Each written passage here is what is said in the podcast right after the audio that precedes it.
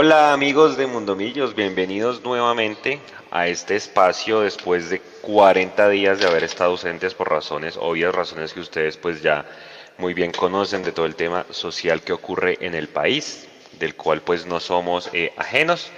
Pero bueno, es nuestro deber volver en este momento a, estar con ustedes porque vuelve nuestro equipo, vuelve a jugar una semifinal, ¿sí? Eh, mañana la ida en, en Barranquilla y bueno, va a ser una semana muy cargada de, millonarios porque mañana arrancamos con la ida, vamos a estar el día domingo, seguramente mañana después del partido estaremos analizando qué es lo que pasa, estaremos el domingo analizando qué fue lo que pasó, Dios quiera pues que logremos clasificar a la final y por qué no, pensar en que de pronto la ocupación de las de la SUCI en Bogotá pues permita que inclusive, por qué no la capital de la República, ser un piloto en el, en el ingreso público, obviamente esto es esperando que la situación del COVID, que ya hoy pasa a un segundo plano, ¿no? con todo ese tema social que está viviendo el país, pues ya digamos que mucha gente no le, no le pone cuidado, pero poco para los que no están atentos, y yo sé que uno muchas veces trata de alejarse un poquito de los medios, hoy fue uno de los días con más muertes, sino el de más muertes desde que inició la, la pandemia. Cuídense mucho, no está fácil el tema,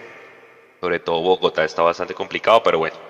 La idea es darles la bienvenida a todos ustedes después de tanto tiempo, ver todas las novedades que tiene el equipo, ver cómo vamos eh, a jugar mañana, porque hay, novedades, otra vez pues el COVID y las lesiones le juegan en contra a Millonarios, ya en un momento ya se están conectando pues todos mis compañeros. Yo los saludo en nombre de todo el equipo de Mundo Millo, les habla Juanse y eh, Nico me acompaña ahí en el, en el vacío, Nico. Saluda a la gente ahí mientras va llegando el resto de la, Claro, de los muchachos. Claro que sí, muy buenas noches para todos, buenas noches Juanse. Ya se conecta el Mechu, Mientras tanto estamos aquí estrenando nuevas cositas para el stream. Ya en el chat yo ya he visto gente que, está reaccionando a las nuevas cositas que vamos metiendo. Hay ya más de 180 personas conectadas. Está Rafael Díaz, eh, Hansel, Joana Pardo, Gladys Parada, Armando, Santiago, Brian. Eso en leer nombres es, peligroso. Y, y aquí les voy a empezar a mostrar, por ejemplo, cositas, cositas, mientras entra Mechu, les voy a mostrar cositas que se vienen para, para las transmisiones de los partidos, para que ustedes las disfruten mucho mejor. Primero que todo estamos adecuando mejor el, el set, todo para que lo vean mejor. Miren, yo ya estoy en Barranquilla. Nico ya está en Barranquilla. Exacto. Entonces vamos, estamos ahí mejorando cositas, eh, la calidad del video es mucho mejor, va a 60 FPS, los que conocen del tema ya lo, ya lo notaron por ahí en el chat. Eh, ¿Qué más? Por ejemplo, de ahora en adelante les vamos a mostrar, si ven ahí el campín, ¿cómo se ve acá? Ahí en ese hueco negro se va a ver, parece una foto desde un dron, exacto, es eso. Y desde, desde este cuadrito negro se va a ver eh, como un resumen de lo que está pasando en el partido muy en vivo. Entonces, eh, vamos a estar mejorando también esa cuestión. Ahí ven a Juan encima mío, el marcador global, el tiempo, todo lo que veníamos manejando en las transmisiones van a va a seguir. Entonces espero que, que espero que todo esté bien. Eh, hay que todavía mejorar temitas de luz, eh, esto que brilla, que lo otro, que mi cara está muy pálida, cosas de esas toca todavía mejorarlas, pero, pero es difícil. a ver, saludemos a gente que está en el chat. Juan, está Ignacio Rivera, Está John Edison Araque, Armando, dice que tranquilo, lea mi nombre. Yo no le creo, dice que, se llama Armando Paredes. Yo, yo no le creo. Eh, entonces van a tener mucha mejor experiencia en las transmisiones que se vienen. Ya Mechu está por entrar. Eh, como qué resumen de, de, los temas hay, Juanse, para los que se acaban de conectar, porfa, para que les recuerde. Sí, y un poco decirle a la gente que, claro, si bien estuvimos ausentes, pues miren que nosotros estuvimos muy juiciosos leyendo todas las encuestas que ustedes nos enviaron por allá. ¿Se acuerdan que hicimos una encuesta donde les pedimos el favor que participaran? Todas las mejoras que hace Nico desde la parte tecnológica que las van a ver mañana en la transmisión. Eh, el space que estrenamos hace ocho días, acá el que quiera interactuar nos avisa y tratamos de hacer todo lo posible para que nos entre de, de su opinión pues hombre, de todo lo que ha pasado de la famosa Florida Cup, que hoy nos enteramos en la rueda de prensa donde estuvo Nico muy juicioso transmitiéndole a la gente, Gamero hizo oficial que gracias a Adidas es que Millonarios puede participar en ese torneo internacional, donde hubo mucha polémica y por eso hicimos ese famoso Space hace ocho días, porque pues había gente que dice, hombre, pues no vayamos, o, yo por lo menos no soy partidario de esa opinión, al contrario, yo creo que hay que foguearse en ese tipo de torneos, la marca de Millonarios tiene que volver a crecer, tiene que volver a mostrarse Y bueno, Millonarios también los jugadores saben en dónde están jugando, ¿no? Yo creo que para los que piensan que puede pasar algo similar a lo de Madrid, creo que eso ya quedó eh, en la historia. Y bueno, este tipo de torneos le van a servir mucho a Millonarios para afrontar eh, sobre todo el segundo semestre, para mostrar jugadores, que es muy importante, nada más yo creo que con esa mojada Nico, sí o no, de que se metió el delantero, que no va a estar mañana, que es Borja, yo creo que ese jugador seguramente si le va bien en la Copa América ya lo van a vender y pues las, no es para el junior el ingreso, pero ese tipo de torneos internacionales donde haya pantalla, donde haya este mercadeo, donde se muestren las marcas, es donde Millonarios tiene que mostrar jugadores porque lastimosamente no vamos a jugar torneo internacional en el segundo semestre, o sea, hay que mostrar por más de que no sean torneos oficiales. Ahí ya está entrando eh, Luis Gabriel. Bueno, hombre, muchas noticias para mañana. Yo quería iniciar con una que está casi que fresquita y es, dicen y les quería preguntar a ustedes, Nico, Mechu, toda la gente que nos está viendo. La selección Colombia tiene 25 jugadores en este momento. La Copa América deja inscribir un máximo de 28 y dicen que mañana pueden haber sorpresas en la lista de convocados que tiene, creo que hasta el viernes plazo la federación de mandar a la Conmebol. ¿Usted cree, Nico, que pueden haber sorpresas y que de pronto el Chicho después del partido lo digan, oiga, venga, quédense que nos vamos para, para Brasil o definitivamente ustedes ya le echarían tierrita a ese rumor que hay de que el Chicho lo puedan llamar a la selección porque está el cupo. Juan, ¿se me escucha ahí? Sí, señor, lo escucho pero no lo veo. Ahí está cargando su, su, pantalla. Algo le pasa a la cámara, algo le pasa a la cámara, me va a tocar volverme a salir, pero bueno, para responder su pregunta, buenas noches a todos, bienvenidos. Eh, ¿Esto que están viendo ustedes es normal después de 40 días sin ritmo? estamos en pretemporada, no, pero Estamos en pretemporada, es normal, es normal. Algo le pasa, algo le pasa a mi cámara, voy a tratar de arreglarlo. Mientras tanto le respondo, todavía existe la posibilidad, hay una, una noticia que de pronto pues la gente no sabe, a Cristian Arango sí lo llamaron de la federación a pedir el pasaporte, entonces la posibilidad está. Que yo la vea muy fuerte es otra cosa, porque recuerden que Arango juega en Millonarios y hay rosca. Buenas noches para todos. Y la, exactamente, bueno, Mecho, entonces se arregla ahí, yo, yo, yo le cuento a la gente porque hay muchos temas, vamos a tratar de irlos tocando junto con ustedes, interactuando, eh, y es que el Chicho hoy empezó a sonar para España, para Europa hay un factor que hay que tener en cuenta y es que el, empresario del Chicho, eh, pues este es de ese tipo de empresarios que les gusta mostrar mucho a los jugadores, eh, empezar a decir, armar rumores, eso es para que el jugador se valorice y demás, pero bueno, chévere que haya empezado a sonar desde Europa, porque si es a algún lado donde tiene que saltar el Chicho, yo no quiero que se vaya todavía, pero pues es muy difícil como está el mercado y con la situación financiera del club que se pueda quedar inclusive quedando campeón ahorita y para un torneo internacional el otro año va a ser muy difícil pero asegurando y viéndolo desde el punto de vista financiero, hombre, pues qué interesante sería que lo pudieran llamar. Además, por lo que yo vi de la selección Colombia, pronto sí le, le daría una mano importante pues en el ataque, porque yo soy partidario de que solo Cuadrado es el único jugador de élite que está pues en, ese, en esa selección y que genera fútbol importante. Lo del América, eh, creo que ya está caído. todos sabíamos que Juan Carlos Osorio pedía a este jugador a gritos pero es muy difícil además porque la cifra que Millonarios puso creo que no baja de los 2, 2 millones y medio de dólares para llevarse a este jugador y pues ningún club en Colombia está en capacidad de pagar este tipo de sumas por un jugador, ¿no?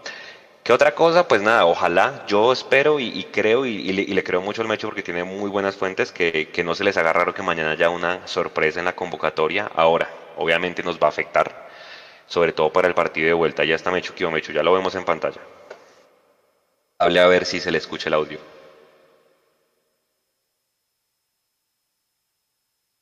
Mute. Está ahí acomodándose los. Yo creo que no lo escucha todavía. No se escucha. Nada, nada. Siga, siga hablando en cualquier No, no lo he escuchado, Mechu. bueno. Nico, ¿usted cree que llamen al Tranquilos, ya, ya, ya, ahora sí, ahora sí. Ah, Buenas noches para todos, ya. Primero el video, luego el audio, ahora sí estamos. Buenas noches. Señor, lo escucho. Ahora sí, que yo le estaba diciendo apenas usted salió que el rumor del Chicho, el tema del pasaporte, yo también lo he escuchado. Y eh, hoy empezó a ventilarse la versión de que ya lo están buscando desde España. No se sabe el equipo, pero seguramente, hombre, dos partidos que tenga bien de lo que queda y el Chicho pues ya es muy, muy factible que seguramente para el otro semestre yo personalmente pienso que el mejor jugador de la liga no va a estar con Millonarios en el otro semestre. Quiero que quede campeón, me encantaría verlo como estaba diciendo en un torneo internacional, pero no va a pasar.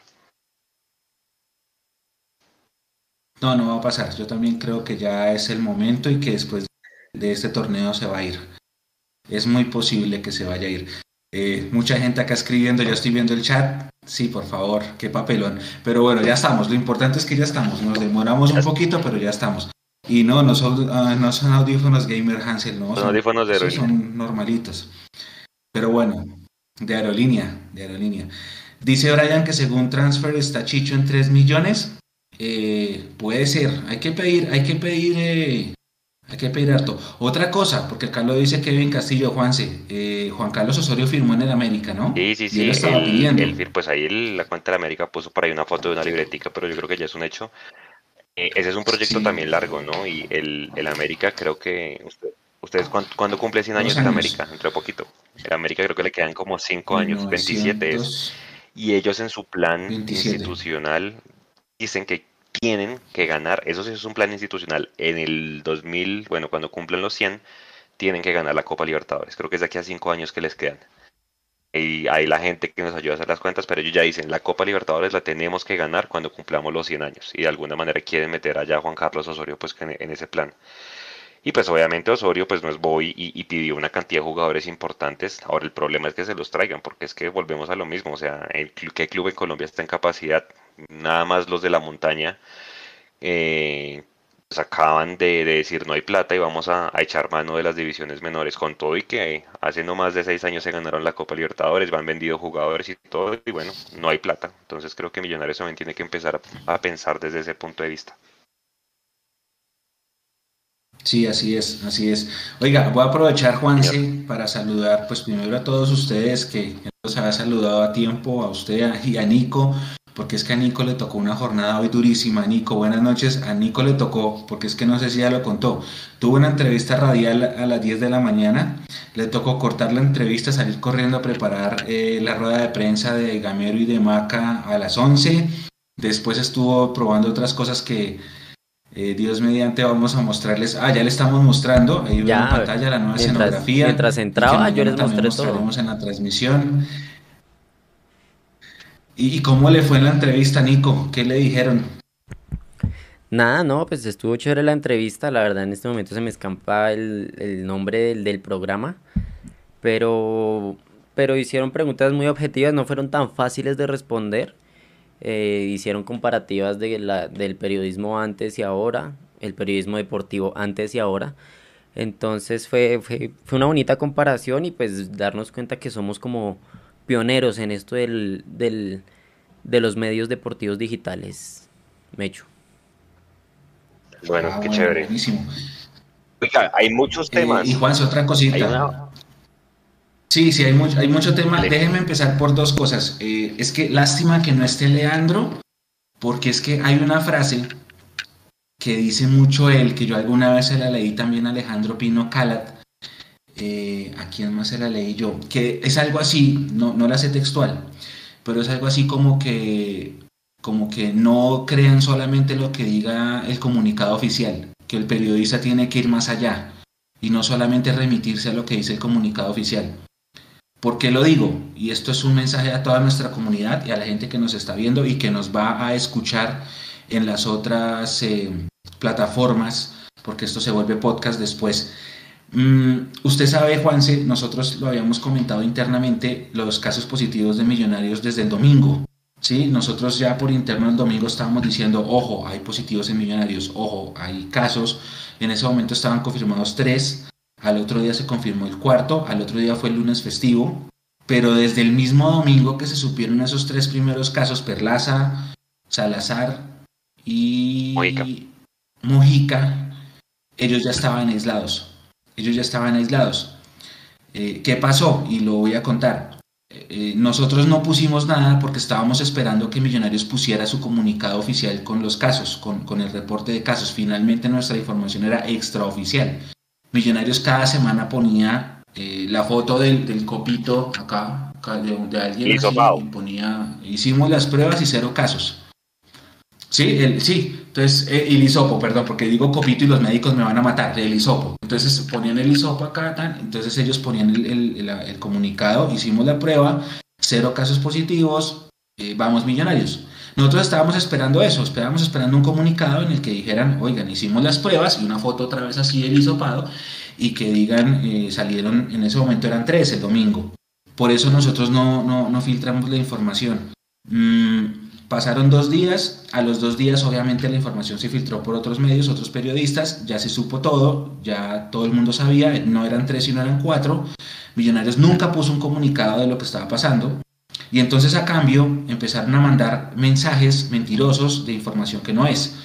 No, que es que tienen un golpe, no, que es que están, están con un golpe y están entrenando diferenciado. No, hace dos días estaban aislados, porque ese es el protocolo, los jugadores estaban aislados. Entonces llegó información falsa de que había un golpe, llegó, otra información de que la prueba se había hecho el martes, de que estaban esperando. No, la prueba ya se sabía. No siempre hay que creer las versiones oficiales. Eso es algo que, hice mucho en, periodismo. Yo por eso, si Leo está y si nos está viendo y Leo nos manda la frase, eh, porque es una frase que repiten mucho eso. No hay que creer solamente ni en el oficialismo ni en el extraoficialismo. Y eso pasó con este tema de los casos. Nos quedamos esperando. Nos quedamos esperando el comunicado que nunca llegó y, nos tocó enterarnos como siempre, bueno, la hinchada le tocó enterarse como siempre por externos. Finalmente fueron cuatro casos y los cuatro están aislados y por eso dejaron a Barranquilla. Con eso quería empezar antes de, mis problemas técnicos. Y otra cosa, Juanse, lo pusimos hace dos horas, creo. Eh, el supuesto partido del 54 contra el Everton, esa vaina no existe. Esa vaina no existe. Hubo muchos eh, medios, empezando por la Florida Cup, que desinformaron. De una vez empezaron a hablar. Entonces, yo estaba en grupos en donde, uy, miren, ya tenemos paternidad sobre el Everton. Y les decía, no, ese partido no existe. Que va, que eso es pura carreta. Que, que no, que ese partido no existe. ¿Qué? Que va. Que no, que ese partido no existe. Finalmente, ya hoy pusimos las, las evidencias. Eh, es un error de una página web X, que es como un Wikipedia viejo de donde se pegaron muchas personas para decir que le habíamos ganado al Everton y la invitación es a, ya ahorita con, con, esto de la globalidad y el 2.0 y las redes sociales y el Internet y Google y todo, es más fácil de investigar que antes. Mi invitación es a que porfa, antes de tirar algo, investiguemos bien, porque mucha gente trajo entero, tanto de los casos de COVID como esto, esto lo del Everton finalmente es una bobada, ¿no? Una anécdota amistosa, fueron dos partidos contra el Charlton, no importa. Pero eso termina desinformando. Ese es mi mensaje y mi invitación.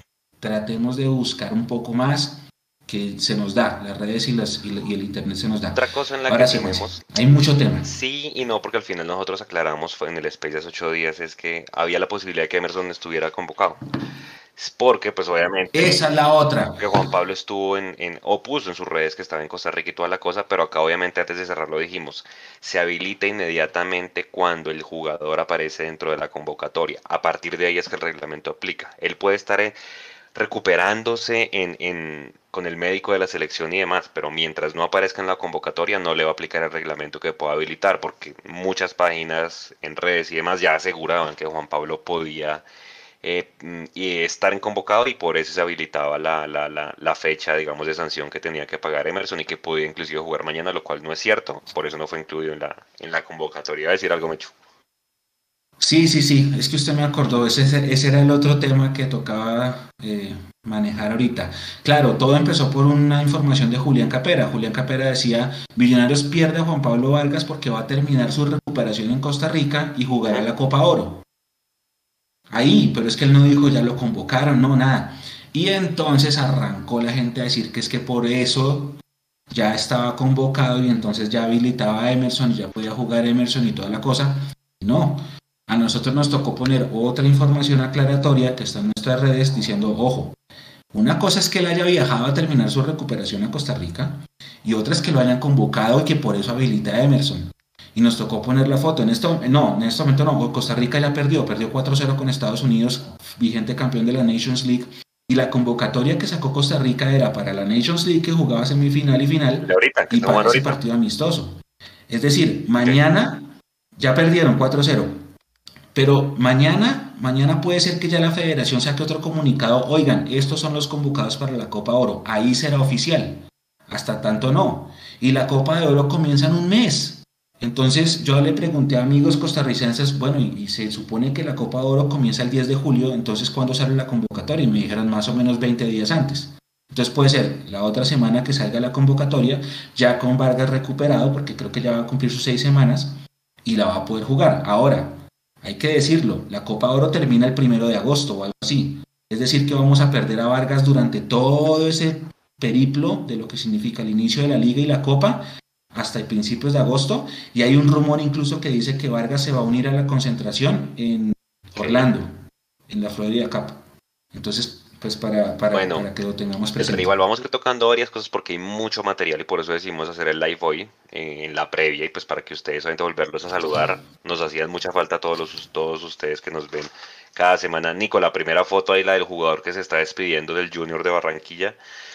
Teófilo Gutiérrez es casi un hecho que se va eh, del Junior. Eh, inclusive no se recupera, o sea, él no va a jugar contra Millonarios ni mañana ni el domingo. Él tenía un problema muy grave de, de tobillo y volvió y recayó. Y creo que hoy hacia el mediodía puso una foto y Nico ya la va a mostrar en pantalla donde yo la veo, Mechu, muchachos, los que nos están leyendo, y es una despedida. Donde básicamente muchas gracias. Cuando él regresa, pues van y lo reciben, le llenan el metropolitano. Y bueno, yo creo que ya ahí está. Eh, dicen que lo quieren en Argentina, que un jugador, que un equipo en Colombia lo quiere. Me atrevería a decir que es el América, yo creo, pero bueno, yo creo que es una gran baja para el equipo rival para mí este jugador era el que le daba y le ponía todas las pelotas a Borja para que las metiera. Sí, si bien el Junior tiene unos extremos muy fuertes, que era lo que hablábamos, creo que el hecho de que no esté Teo, muchachos Mechu, es ya una ventaja para, para Millonarios. Vuelvo y digo, no hay que confiarse. Acordémonos que el Junior sin Borja y sin Teo le ganó a Fluminense en Brasil, en la Copa Libertadores. Entonces ahí uno dice, bueno, es una, es un arma clave, es el de experiencia, pero bueno, ¿usted cómo lo ve, Mechu, que no esté este jugador mañana? Es una ventaja, Juan, sí, es una ventaja tanto él como Borja, es una ventajota. Sí. Como Cariaco, que tampoco está Cariaco. Ni Cariaco, ni Pajoy, ni Borja. Borja no lo liberaron. El Junior había pasado la solicitud ayer para que Borja, pues aprovechando que está en Barranquilla, lo dejaran jugar el partido y se volviera a meter a la convocatoria de la selección, pero la federación dijo que no porque usted sabe que esa gente es una burbuja, ¿no? Entonces, pues de, nada le sirve exponerlo y que, y que, traiga el virus y toda la cosa, además porque si no, entonces ahí donde liberaran a Borja, entonces el Tolima dice, oiga, venga, pero es que yo tengo a Campas en la, en la selección, también préstemelo para jugar contra Equidad, entonces ahí, entonces como que si aflojo para uno, también tengo que aflojar para el otro. Y yo creo que ya este jugador también, pues creo que hay un, hay un empresario muy, muy importante en Barranquilla, que es un, el dueño de una empresa que es de vidrios, no puedo, pues no vamos a decir el nombre para no hacerle propaganda, que el hombre se llama Cristian Daes, para que lo busquen ahí en, Twitter. Es un tipo que es pues dueño de una empresa muy grande en Barranquilla, que es patrocinador al Junior, y el man dijo más o menos que iba a empezar la vaca para dejar a, a, Borja en el Junior, pues porque obviamente ellos quieren dejarlo y toda la cosa. Lo que pasa es que Palmeiras pide mucho billete por ese man, o sea, ¿sí le parece que valga 4 millones de dólares? Sí, sí, sí, sí, los vale, sí los vale. Y por eso mismo Chicho vale 3. Y eso que Chicho no ha jugado en selección, ¿no? Sí, no, Chicho no ha jugado. Y no, lo que pasa es que este man, este man con este gol que hizo Antier y toda la vaina. Exactamente. Eso, Ese gol le pega una potenciada brutal. Eso vende. Entonces, y donde la vaya bien en la Copa América, pues más aún. Entonces, pues nada, ese es otro que no va a estar. Con todo y eso, va a jugar Carmelo Valencia, que uno dice, este man ya está anciano, ya, pero Carmelo Valencia la mete. O sea, Creo que en el único lugar donde no hizo goles fue en el América, creo. El resto en todo lado la metió y en Santa Fe tampoco le fue bien. Acá hizo goles con Millonarios, con el Junior, con Nacional. O sea, el man la mete y, bueno, no sé quién es el otro el otro delantero del Junior. Creo que juegan con un solo delantero en punta, que es este, es este jugador, porque el resto son los extremos. Pero, pero con todo y eso uno dice, bueno, no tienen a Teo, no tienen a Borja. Hombre, históricamente me hecho y ahorita si quiere usted búsquese las estadísticas, por la tarde no nos ha ido nada bien en Barranquilla. No, no, no, nada bien. Pero Juanse, una pregunta, entonces espéreme. No está Cariaco, no está Teo, no está Borja, no está eh, Pajoy. Eh, Teo hace rato está ausente, entonces a Teo no lo voy a contar. Dos meses, ahí no lo voy a contar. El partido de Fluminense, que es como el, el maracanazo del Junior, lo gana Carmelo. Ah, el otro. De esa nómina, de esa nómina, eh, ¿Cuál es la base del Junior? El, otro, el otro que seguramente va a estar es Cetre, que es un tipo muy rápido, que fue el que nos hizo el, segundo gol. Esos adelante eh, están Zambuesa e Inestrosa como extremos. y ellos tienen dos muy buenos volantes, que era lo que le preguntábamos a Gamero en la rueda de prensa. Tienen a Larry Vázquez, que es el hermano de Omar, sí. y a Didier Moreno, como volantes de primera línea. Hay un man que es muy bueno también, llama Fabián Ángel, que es canterano del Junior, que quieren vender a Brasil, que también es el otro que juega ahí en la mitad de la cancha. Y pues tienen a los extremos, eh, los, a los laterales, ¿no? Fuentes, que es uno muy bueno, creo, creo que también ya tienen vendido. Es ese jugador que creo que han convocado por pura cometa a la selección Colombia porque no ha jugado. Que es joven y es bueno, pero también creo que tiene récord de expulsiones para lo joven que es. Por izquierda y por la derecha tienen a Marlon Piedraita y a Biafara, que fue el que nos hizo el primer gol ahí en, en el, primer partido de este año en Barranquilla. Y centrales tienen a Dita, creo, y a Mera. y pues esa es la base del Junior. Lo que pasa es que el Junior tiene, tiene recambio. Sí, ahí es donde de alguna manera pues tiene la, tiene la ventaja para mañana. ¿sí? Entonces pues yo creo que desde ese punto de vista sí, pues no es un partido fácil, porque el Junior, vuelvo y digo, tiene recambio, aunque es que el Junior es un equipo raro, porque yo le veo muy buenos partidos, pues usted, usted vio cómo le jugó a River, ¿no? Y la gente que nos está viendo, le hizo unos partidazos, por más de que, bueno, eh, regaló los puntos al final, pero tampoco le pudo ganar a Santa Fe después de Santa Fe haber venido de hacer ese papelón allá en Buenos Aires. Entonces uno dice, ¿con cuál junior me quedo? Y la pregunta es, y se las iba a hacer, Millonarios lleva 40 días sin jugar. Junior por lo menos ha tenido participación en Copa. ¿Usted cree que puede ahí va a haber ventaja? Creo que eso lo discutíamos hace ocho días en el, en el space de, Twitter. Sí, sí tienen ventaja ellos. ¿Sí? Tienen ventaja ellos. Eh, el profe Gamero decía esta mañana que él no busca ventajas o desventajas, pero después él dice que si hubiéramos jugado hace 40 días era, era ventaja nuestra, porque Junior tenía más ritmo, más partidos seguidos. Nosotros tenemos una semana de descanso. Pero sí, claro, pues mire lo que me pasó a mí con el micrófono y con el video, 40 días pesan. Y si le pasa a un cristiano cualquiera que va a conectar una cámara, un micrófono, un computador, pues es un futbolista. Ahora, hay una, hay una verdad que dice el profe, Solamente jugamos un amistoso contra Fortaleza. Realmente fueron dos, titulares y suplentes. Una tarde de viernes, fue otra, muy 0-0 quedaron. Esa fue otra, Mechu. Y ya. Esa fue otra, esa fue otra perla del tema de los medios que usted decía. Porque en uno de estos programas de la tarde, pues el de RCN, Pacho Vélez, no, se agarraron en la sede de Millonarios, le tocó meterse a Gamero, hubo puño, pata, mejor dicho, tocó acabar el partido antes. hoy Gamero lo dijo que fueron 60 minutos nada más.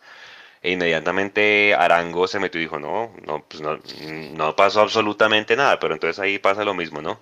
Como cuando el Bocha Jiménez dice, es que fueron a apretar a los, al equipo, nada, fueron a apoyarlos en la previa al clásico, entonces ahí es cuando uno dice, sí, son medios oficiales, pero tengan cuidado, o sea, imagínense. Lo que yo supe de ese, de ese amistoso fue que ese día estaba el presidente en la sede. Y Fortaleza, pues fue normal a jugar sus partidos, no sé qué, y ellos comunicaciones que empezó a sacar fotos. Y en un momento el partido se paró porque Millonarios le pidió a Fortaleza que cero fotos. O sea, como que no querían que la gente supiera. Es distinto decir que se dieron en la... En la... E, eso fue lo único que yo supe, que el partido se paró un momentico y que por eso no supe si hubo pelea, nada de eso, nada de eso. A mí me dijeron eh, dos amistosos, 1-1-0-0, titulares y suplentes. No me acuerdo quién fue el gol, pero pero que fue eso, que se paró fue por el tema de las fotos, pero nada más. Además que, pues no, que fortaleza quien se viera los puños. Eso, es verdad, pero entonces vea que en el chat dice Gabriel Nieto algo muy cierto, y es que todo el mundo decía, ah, ese partido de Cali-Tolima es de trámite, ¿no? Porque pues, el Tolima ya le va a ganar 3-0 y por poquito el Cali se lo voltea y el Cali venía sin jugar y el Tolima se había jugado torneo internacional. Con todo y eso, sí o sí el Junior tiene más ventaja. Pero la tiene la ventaja es por el clima y por la sede, más que por el ritmo, no sé. Eh, ¿Cuándo fue el último partido de Junior? Con Santa Fe, hace dos semanas. ¿Hace 17 días, puede ser? 14 días. Ah, no, 14 días. 14, 13 días. Ok. 40. Y nosotros llevamos 40. Y desde que nosotros dejamos de jugar, Junior jugó por lo menos cuatro partidos. Yo creo que Junior trae más ritmo que nosotros. Mm, creo también que la, el tema climático sí es ventaja para ellos, pero obviamente el domingo es ventaja para nosotros, que eso no lo, no lo meto en el, en el radar. Pero sí, claro, yo sí siento que, que, de pronto Junior tiene un poquito de ventaja por eso. Ahora, la ventaja que puede tener Junior por el ritmo se podría compensar con sus bajas. Porque con todo y que tiene mejor nómina y mejor nombres y mejor banco y toda la cosa, yo creo que esos cuatro que, que no están pesan. Nosotros tenemos también varios que no están, pero no son tan determinantes como lo que le falta al Junior. O sea, yo no estoy preocupado por los que no están porque creo que los que viajan, de pronto Rosales, pues la inexperiencia por ser finales y cosa, porque a Vega le pasó eso en 2016, Vega fue lateral derecho y los dos goles del Junior en esa noche de miércoles en Barranquilla, de jueves, perdón, entran por la banda derecha de nosotros. Mm, de pronto por ese lado, pero por lo demás a mí no me preocupa, o sea, eh, que uno diga Vega García es eh, malo, no, no, no le tengo miedo. Mm, me, que, tengan a Maca arriba, tampoco. Igual tenemos a Uribe y a Chicho, no pasa nada. Los dos centrales a mí no me, no me dan ninguna inseguridad. Yo creo mucho en, Ginás y en Andrés Murillo. Tengo una pregunta, Juanse y Nico. No entiendo qué le pasa a Ruiz. Pero si quieres lo miramos más adelante cuando toquemos la línea. Pensé que iba a ir Ruiz desde el vamos, pero todo está dado para que juegue Jader, ¿no? Y creo que es la primera vez que lo vamos a ver desde el vamos de extremo que fue como lo usó Russo, donde mostró sus mejores momentos antes de irse a, Francia, ¿no? Ajá. Ahí es donde está la duda. Que yo me imaginaba. ¿Será que lo mete por marca? Yo me imaginaba a Daniel, Ruiz y a, es que a, mí, y a Maca. Pero hoy la rueda de prensa me cambió el chip. que vuelve Maca y que es una gran noticia, pues después de haber estado ausente contra el, contra el América. A mí me da miedo es por esa banda porque si bien va a estar Rosales, que pues lo vimos bien contra el Cali, pero es que pues fue un partido donde ya estábamos clasificados, estábamos acabando eh, todos contra todos, y Maca no es que sea el gran marcador, o sea, puede que ayude y demás, y por ese lado vienen Inestrosa del Junior y viene Fuentes, o sea, el Junior y Amaranto mañana, mañana le van a decir, salgan y cómanse esa banda, y ahí vamos a tener muy, muy, muy, mucho trabajo, creo que ahí el volante de marca sea García o sea Vega, va a tener que dar una mano importante ahí porque creo que ese va a ser el punto que va a atacar Amaranto mañana. Por ahí creo que de pronto nos puede hacer daño, pero estoy de acuerdo con usted, yo también esperaba a, Ruiz, no sé si más por las características del Junior, que ataca tanto por los extremos, porque cuando el Junior no tiene a Teo, ni tiene a Cariaco, ni tiene a Pajoy, usa las bandas, bandas, bandas, bandas, bandas. Y creo que de pronto Gamero pensando en eso es que le da la oportunidad más a Jader, que tiene de pronto más función de marca que el mismo Ruiz. ¿De pronto es por ahí o no? ¿Usted cómo lo ve? Es que sea el amuleto, ¿no? Pero, pero, sí, pero es que Jader, no sé, yo a Jader lo veo más en función de ataque. Juanse, ¿usted se acuerda del partido? Lo vio. El de Junior Santa Fe, el 3 a 0. 3 a 0 en Barranquilla, que en, en, primer tiempo los, los acabó. acabó 3-1, creo que fue 3-1. 3-1, que en el primer tiempo los mataron, sí. ¿Usted se vio ese partido? Sí, sí, yo lo vi ese partido puede ser muy parecido a lo que plantearía el Junior. así ya estaba Borja, ¿no? O sea, como que la idea de, Amaranto va a ser, ok, Barranquilla, 4 de la tarde, equipo de altura, vamos a masacrarlos desde, la, desde el arranque, ¿no?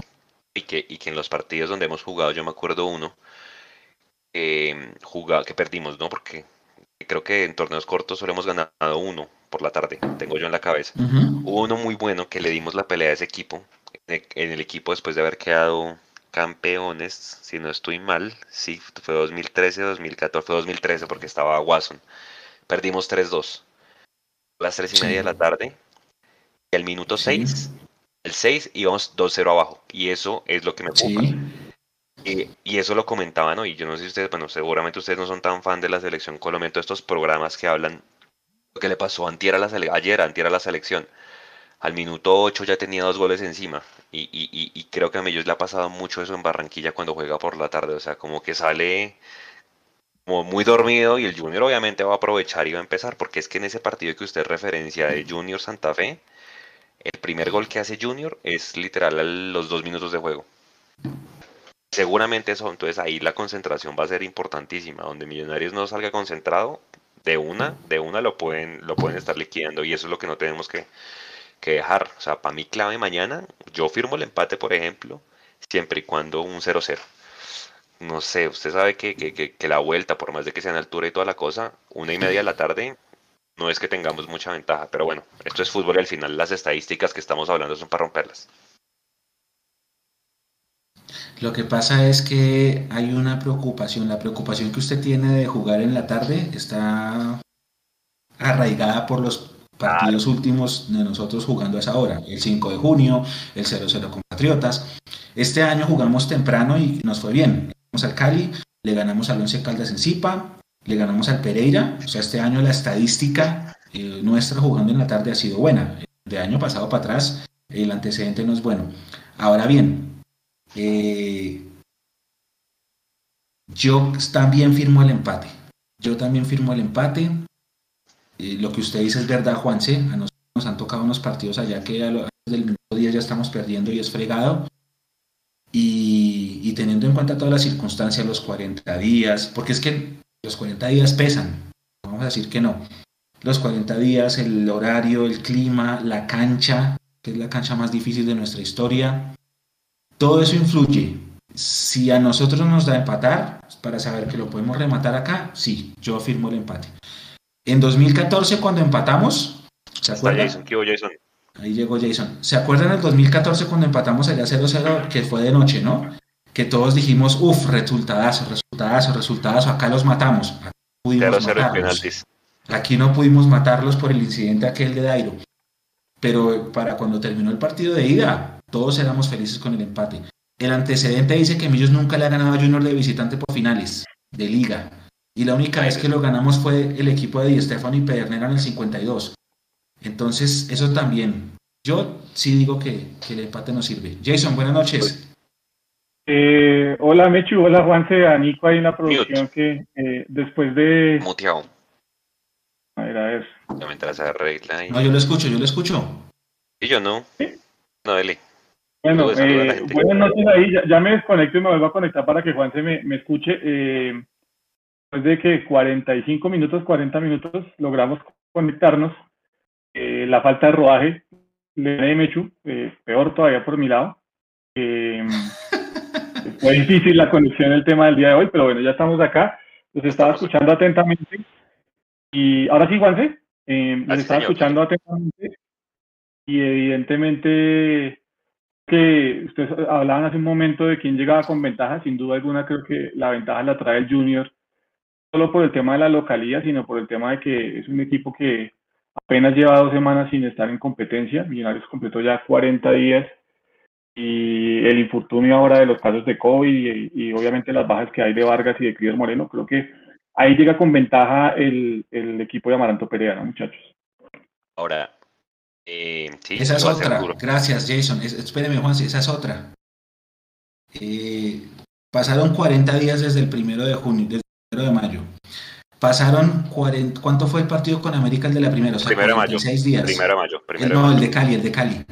Ay, eh, 46 días. 46, 47 días. Eh, hubo un comunicado diciendo Maca está listo, va a volver. Y nunca dijeron nada de Cleaver. Lo dijeron mal el diagnóstico. Nunca supimos nada de Cleaver. Otra de las cosas. Pero es, es, eso no parece no parece que, sea un descuido, eso parece estratégico. También, también el de, lo de Cleaver es otra cosa. Dele, Juanse. ¿Qué jugadores van a estar en teoría mañana? Pues de la nuevos, nuevos en la formación y va a empezar de atrás para adelante. ¿Qué pierde sin Perlaza y qué gana con Rosales? Eh, Jason.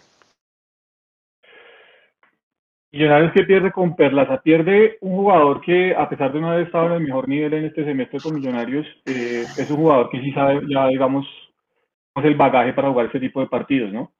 Eh, la experiencia que tiene Perlaza, más allá de ser un buen jugador, de ser un jugador top o no, eh, creo que sí influye bastante para el partido de mañana. Tenemos un gran jugador ahí como Rosales, apenas ha tenido algunos minutos con Millonarios, apenas se está acercando al plantel profesional, que mm, seguramente va a tener por ahí a Inestrosa apretándole y tratando de ganarle la espalda y a Fuentes exactamente a los dos, haciéndole ese tándem para ganarle la espalda, así que no la va a tener fácil Rosales.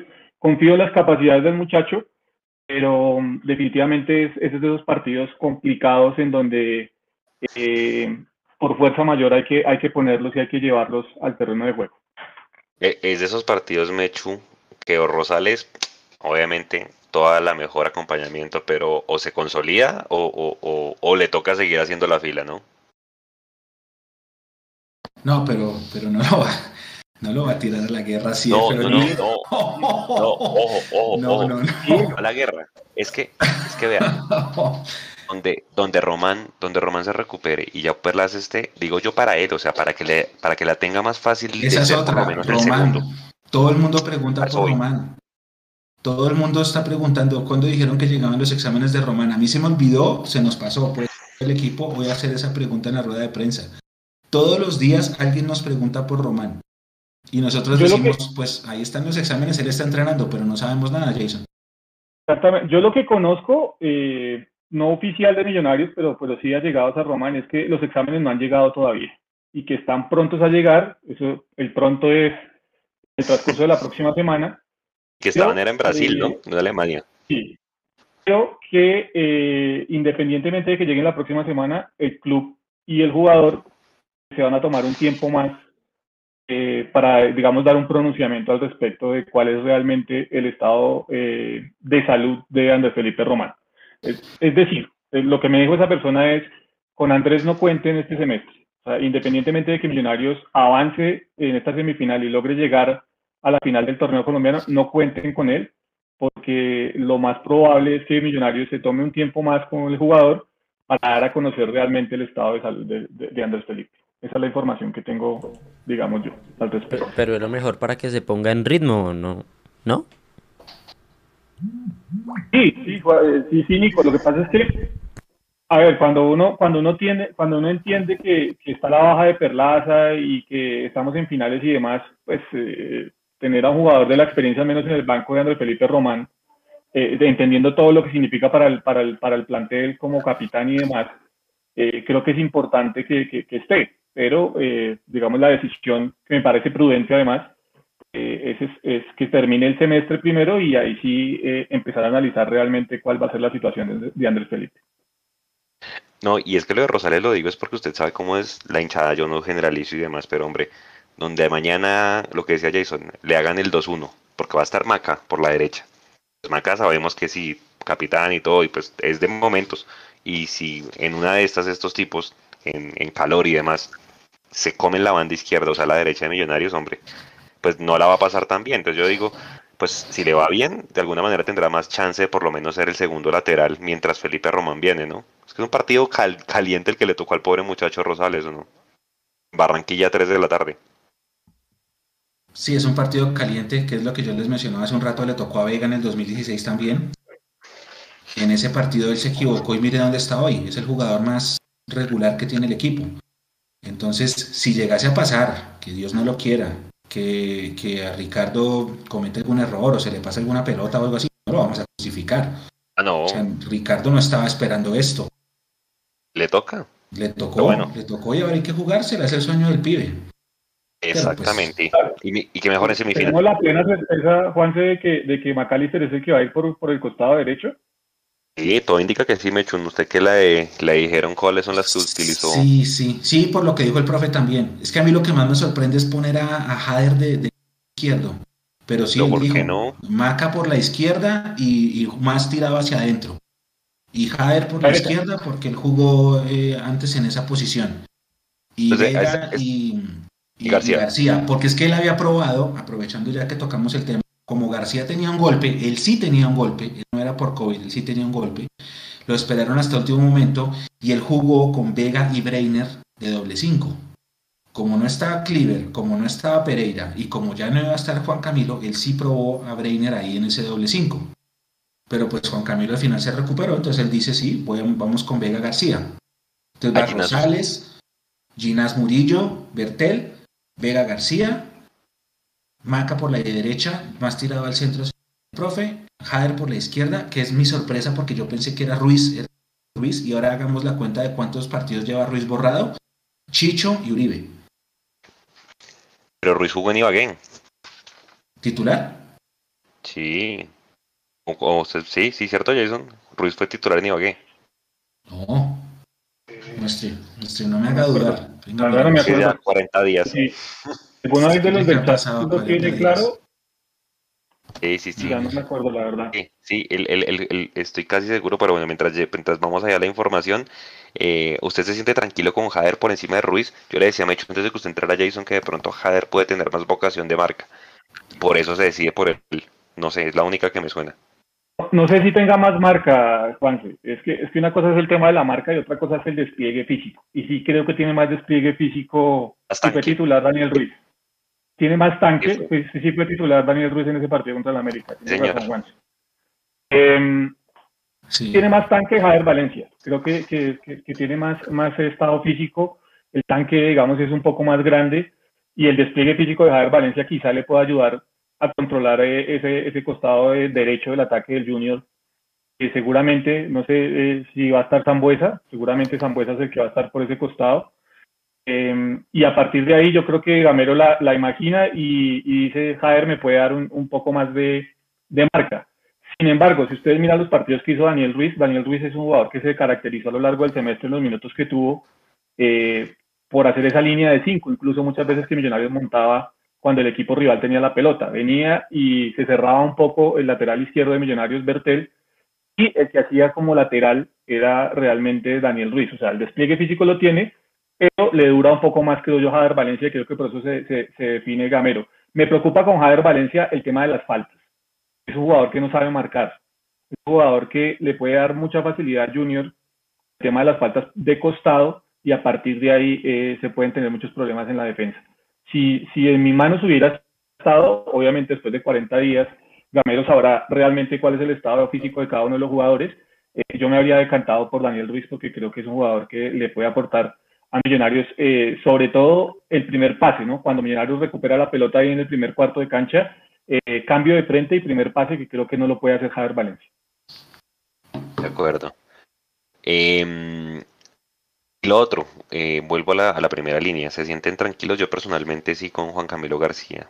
O sea, creo, me siento más tranquilo que, que inclusive con el mismo Cleaver, de pronto que no hubiera acabado de recuperarse. No sé si por encima de Pereira, creo que por las características del partido, de pronto García nos da una mano importante ahí junto con Vega en el doble 5. ¿Se sienten tranquilos ustedes, Jason, con García? Sí, sí, yo creo que lo había hecho inclusive en el, espacio que tuvimos el, fin de semana en, en Twitter por, estrenando espacio, eh, que yo creía que Juan Camilo García y, Steven Vega eran los indicados por el tema del funcionamiento que tiene, eh, que tiene el Junior del medio de campo hacia adelante, ¿no?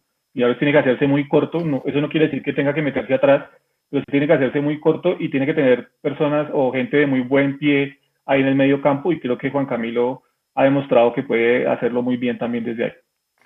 Ahora Juan Camilo sí no juega hace rato, ¿no? Mechu. Hace rato, hace rato. Ah, pero sí, yo también estoy tranquilo. Estaba en momentos, pero sí, yo también, por, por eso la emoción tranquilo y bueno, ya de para arriba, que el chicho se ilumine. Y pues con Uribe, es que yo me ponía a ver, y ahorita Nico le va a pedir el favor de que ponga la última foto que le envié de la última formación que jugó en Barranquilla ahorita este año, en febrero, ¿se acuerda que perdimos? Y pues claro, obviamente ahí pues nos pasó de todo que se acuerda que Guarín se lesionó como al minuto 20 y tocó sacarlo y metió a Cleaver y Abadía jugó y se comió una donde lo crucificó todo el mundo, que ahí pues obviamente eh, por desatenciones perdimos el partido, pero yo creo que ya mañana vamos con un equipo mucho más fortalecido, ahora pues históricamente no nos ayuda la estadística hasta para romperla, estábamos hablando Jason también antes de que usted llegara pues que no va a estar ni Teo ni Borja, eh, el hecho de que no estén pues puede ser una ventaja, pero pues no es para confiarse. Mira, ahí Nico si lo puede acercar, ahí está la última formación de ambos equipos. Eso fue en febrero más o menos. Bueno, Mecho hoy tiene la fecha. Llenares jugó con Juanito Moreno, jugó con Perlaza por derecha, con Banguero. Vea, Banguero jugó ese día por izquierda, jugó Ginas y Paz. Ese día, mañana va a ir Murillo, ¿no? Junto con Ginas. Sí. Lo más probable.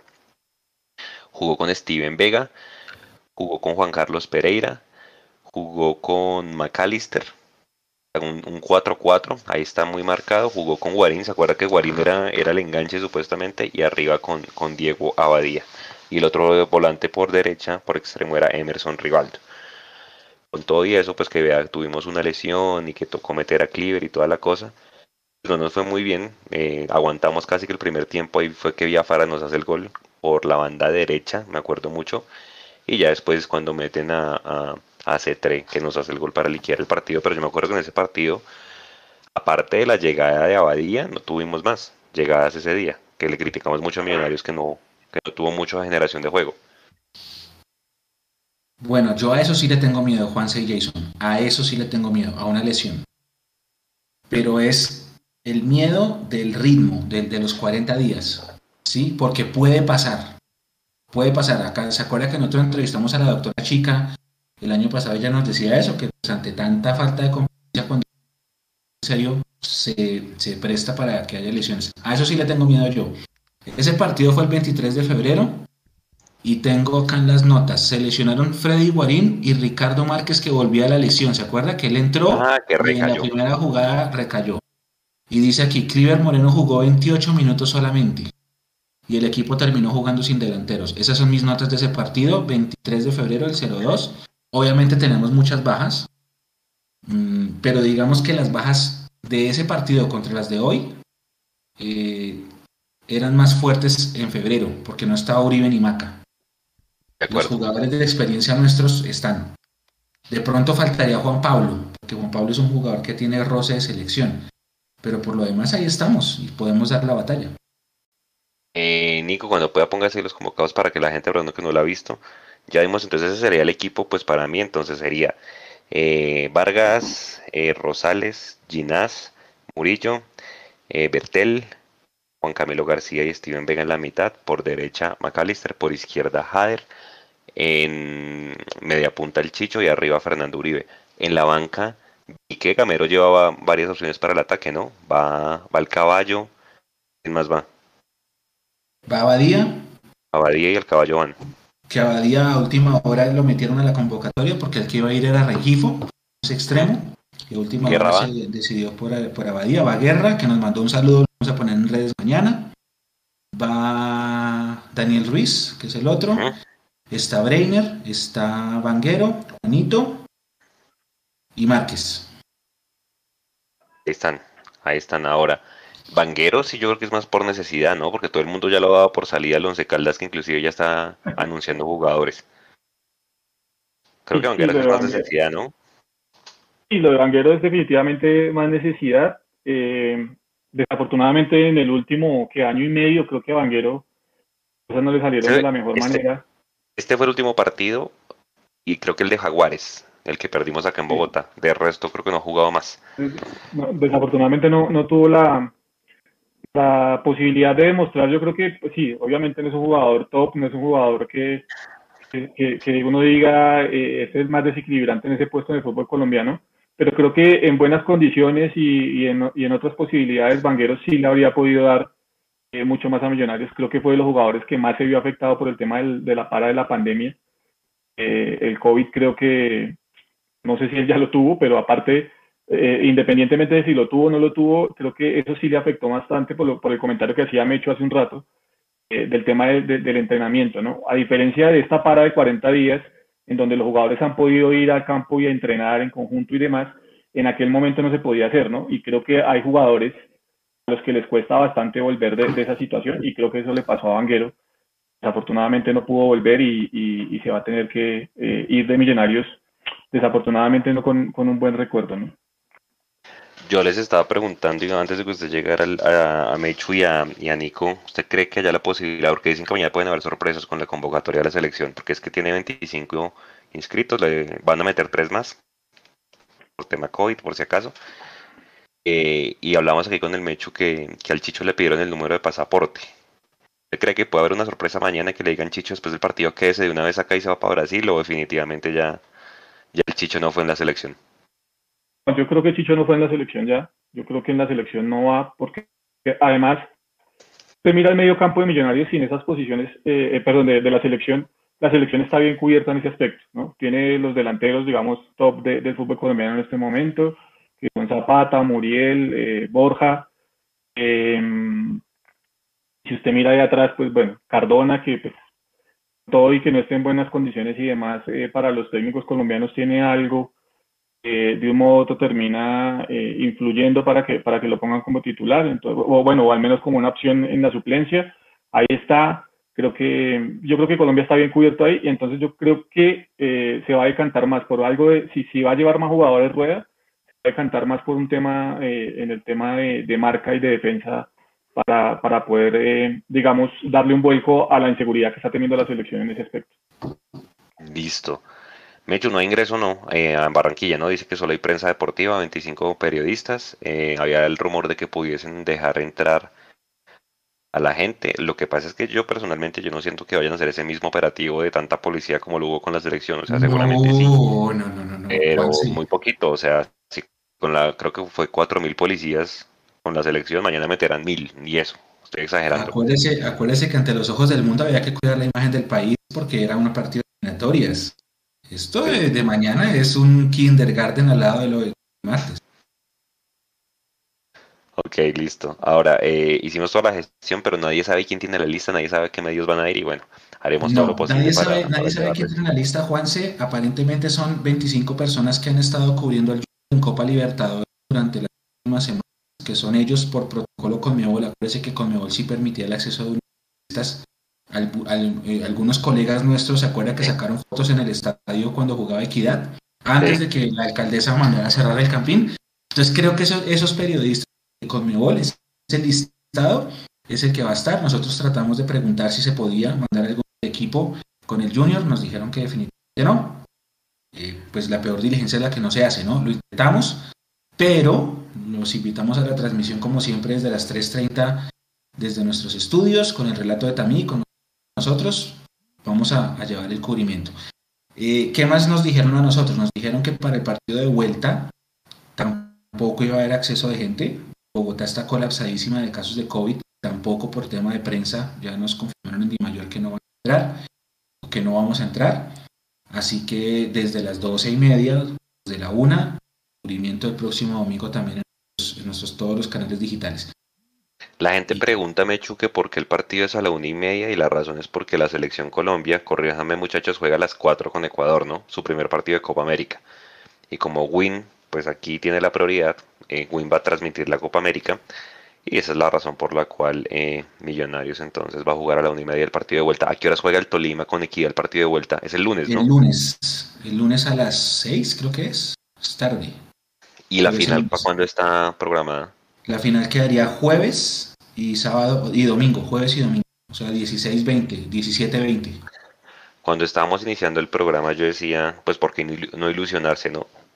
va a ser difícil por cómo está la curva y si la gente sigue saliendo a marchar y bueno, pues tienen todo el derecho y toda la cosa, pues que la curva se baje, ¿no? Que es la única razón para la cual el camping se pudiese abrir con un aforo del 25%, pero si es el 16 dentro de 8 días, no creo que esa, ese pico de contagio alcance a bajar, o sea, si llegamos a ver la final, pues nos tocará lastimosamente por televisión, ¿no? Y pues bueno, esperar que todo se mejore para el segundo semestre, que en teoría ya se podría, si todo sale bien, ingresar al camping, porque fue lo que dijo la alcaldesa Creo que discotecas, fútbol y conciertos es lo último que van a abrir, ¿no? Cuando se baje del 85 la ocupación de UCI.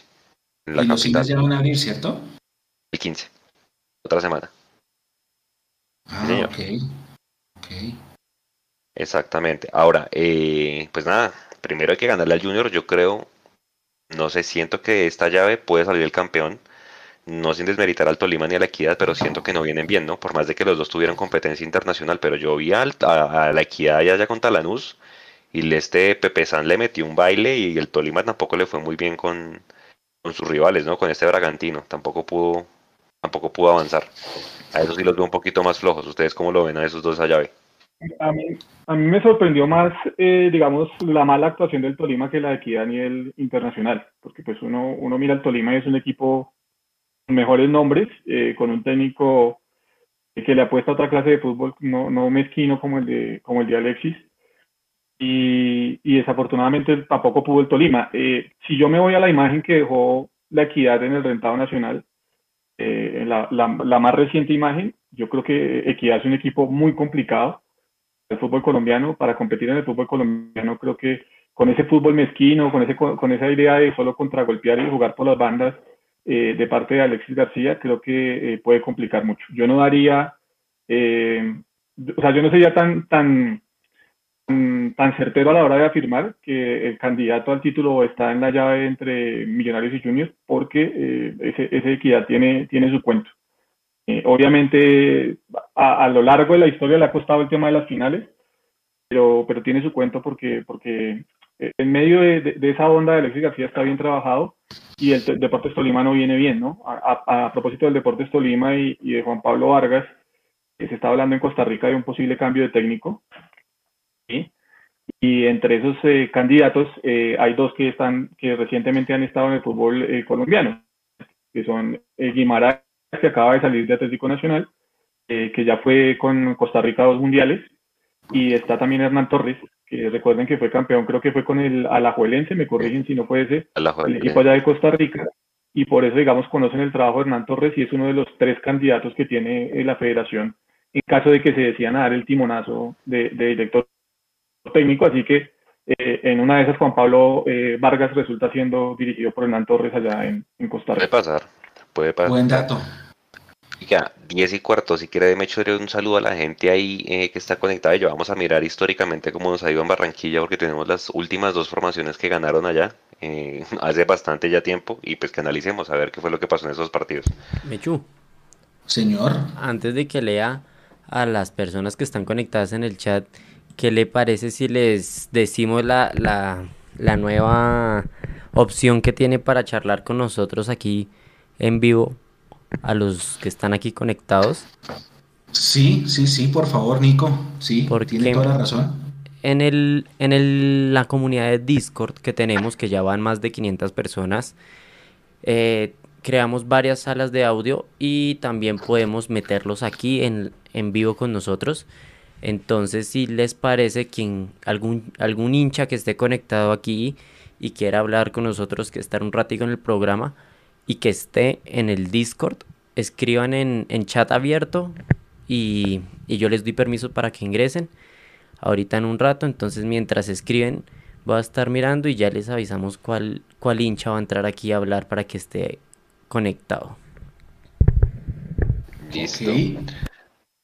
De hecho, el Junior, el Junior creo que ya anunció o está, en pocas horas va a anunciar este lateral de la equidad, ¿no? A, a, los jugadores de la equidad les están criticando un montón eso. Hay un jugador que se llama, creo que Larry Angulo, y ya firmó con el América y le están diciendo, oiga, pero por lo menos espere, espere que se acabe el torneo y se va para el, para el América. Y dicen que en cuestión de horas el Junior va a anunciar a este lateral derecho que es muy bueno, ¿no? Walmer Pacheco es que se llama. Walmer Pacheco. En cuestión de horas seguramente lo va a, a, a, a, oficializar y que quieren a este jugador de la equidad. O sea, el, el Junior se quiere sacar a, la equidad quieren a préstamo a Daniel Mantilla, uno que sonó también para acá para, Millonarios. Ese, jugador seguramente va a llegar a un Junior, a un Nacional o a un América, pues porque es un jugador que tiene vitrina. Lo que pasa es que Equidad se lo compró a Patriotas y solo lo va a soltar vendido, pues porque obviamente Equidad también piensa en su en su patrimonio. Ahora sí, si quiere, me. Y, y no se le olvide, querido Juanse, querido Jason y querida comunidad, año de elecciones. Y allá en Barranquilla sí que saben utilizar al Junior mecanismo de, de votos. Así que yo creo que el otro año el Junior se va a pegar una armada brutal. Bueno, vamos a saludar a Heiler Cajamarca, como siempre conectado. Dice, mismo dispositivo de seguridad de la selección ayer para el partido de Millonarios mañana. Buenas noches, cordial saludo para todos, acá conectados al pie del cañón. Abrazo grande, Heiler. A usted y a toda la gente de Villavicencio. Dice, bueno, muchas personas, Nico, ahora sí, están preguntando por el link de Discord. Acá lo pregunta Alejandro White en Facebook, pregunta Alejandro Armando Paredes en, YouTube. Dice que qué es Discord. Discord es una plataforma, Nico sabe más que yo, Discord es una plataforma como para chatear, interactuar, hacer videollamadas. ¿Qué, qué más se puede hacer en Discord? Es como un...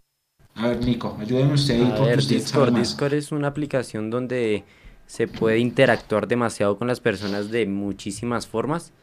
Les voy a enviar el link aquí por el chat para los que quieren. En este momento lo estoy enviando. Chat de YouTube. En el chat de YouTube, en el de Facebook y en el de Twitch. Ahí en todos están. Ya les debe haber llegado ahí al chat. Con ese link pueden ingresar al, a la comunidad de Discord. Tienen, es muy sencillo. Por, un, por la parte izquierda tienen canales de chat donde pueden chatear con la, con la comunidad. Y también está los canales de videollamadas. Entonces eh, pueden entrar a unos que están abiertos al público y a esta videollamada no pueden entrar hasta que yo les dé permisos. Entonces quien quiera participar, escriban en alguno de los chats y yo les doy permiso. Mira, aquí por ejemplo, eh, Dios sin trono dice, hey Nico, buenas noches. Sería genial poder participar. Ok, listo. Entonces ya, me parece una gran idea. Ya en un minutito le damos entrada a, a, Dios sin trono. Aquí, por ejemplo, ya está escribiendo Chechis, entonces ahí pueden ir escribiendo y ya les doy permiso a uno de ustedes y entran aquí y dan su opinión de algún tema que les haya llamado la, la atención.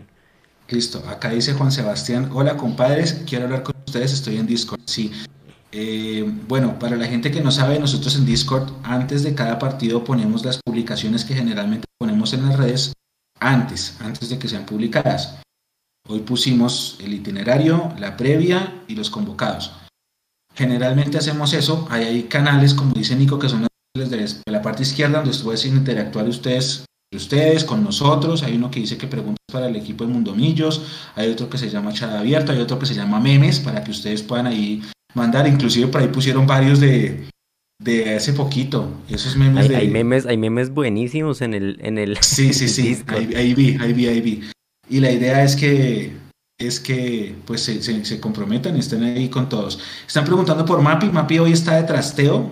Rafael Nava. Mapi está de trasteo. Por eso es que no estuvo conectada con nosotros, pero mañana va a estar en la transmisión. seguramente vuelve. Ella se independizó, ahí por ahí puso en sus redes la felicidad de que está viviendo por fin sola y está feliz y está conectada con nosotros de hecho. Eh, a ver, ¿quién más? Ahora sí vamos a saludar a Daniel Lemus. Estamos flojos en nómina y así nos toca jugar contra el Everton. Eh, Mauricio Rodríguez saluda. Ernie Tina Gus. Buena mi mundo Millos, agradecido por la transmisión. Estás en Facebook. Andrés Torres. Bueno, muchachos, mañana con toda la energía positiva. Mañana ganamos 1 a 0. Hansel, si le ganamos al Junior, estamos listos para la final. Dice acá, Wilmer, el partido de vueltas en el Campín. Sí, señor. Paula Rojas, ¿Millonarios va a jugar en el Campín fijo? Sí. Juan González, cobren, cobren, cobren y pan. Gol de Sierra de tiro libre. ¿Quién es Sierra? Es que hay un man del América. Es que hay un man del América. Ah, él es del América. Ah, ok. No, pero del América hace rato está muerto. Dice acá Paula Rojas que es a las 7 de la noche de Equidad Tolima. Eh, Hax Jorge también nos saluda por Facebook. Ah, monstruos del cine, se nota la para. Eh, Mechu recién salió del banco y Juan se perdió todo el glamour y el pelo. Dice Monstruos del cine, un abrazo, un abrazo grande. Hay otro que nos dijo que estábamos regordos. Sí, pero es que en 40 días pasan muchas cosas. Claro. Dice Mauricio Rodríguez, ¿y Guarín qué? ¿Qué pasó con Guarín? Lo mismo que yo les, con, comenté en el space del sábado, lo que a mí me contó, eh, y cito la fuente que fue Cartucho, Memorias del Tablón, es que él ya radicó su carta de denuncia. Dice acá, sí, Guarín. Ah, Camilo Pedraza, que el error fue un gol de Maca. No sé cuál gol esté haciendo referencia. El de Barranquilla. ¿Puede ser el de Barranquilla? Ok. Eh, dice acá Joana Pardo, que nos duda, ha estado muy activa en el chat. Nicolás Salgado, el partido se perdió porque el profe puso a improvisar después de la lesión de Guarín. ¿Sí? Eh, ¿Quién más está por acá? Profe líder, costeño de sangre azul. Vamos millos por la estrella, Santiago Barrios. Un abrazo, Santiago. Iván Darío Cerón, pregunta para ustedes. Mañana va a llover en Barranquilla. Si llueve nos favorece, nos perjudica. Esa humedad es bien brava. Después de que llueve. Venga, eh, me echo un paréntesis, está hablando Gamero esta hora en el alargue y dice lo siguiente. Los exámenes que le han hecho a Román hasta ahora todos han salido buenos. Estamos esperando el examen de Brasil, que es el definitivo, que da el dictamen oficial. Román está trabajando todos los días con nosotros haciendo su trabajo especial, para los que preguntaban por Román. Sí, sí, él, está yendo a entrenar todos los días. Lo que no sé es si lo ponen a entrenar con el equipo.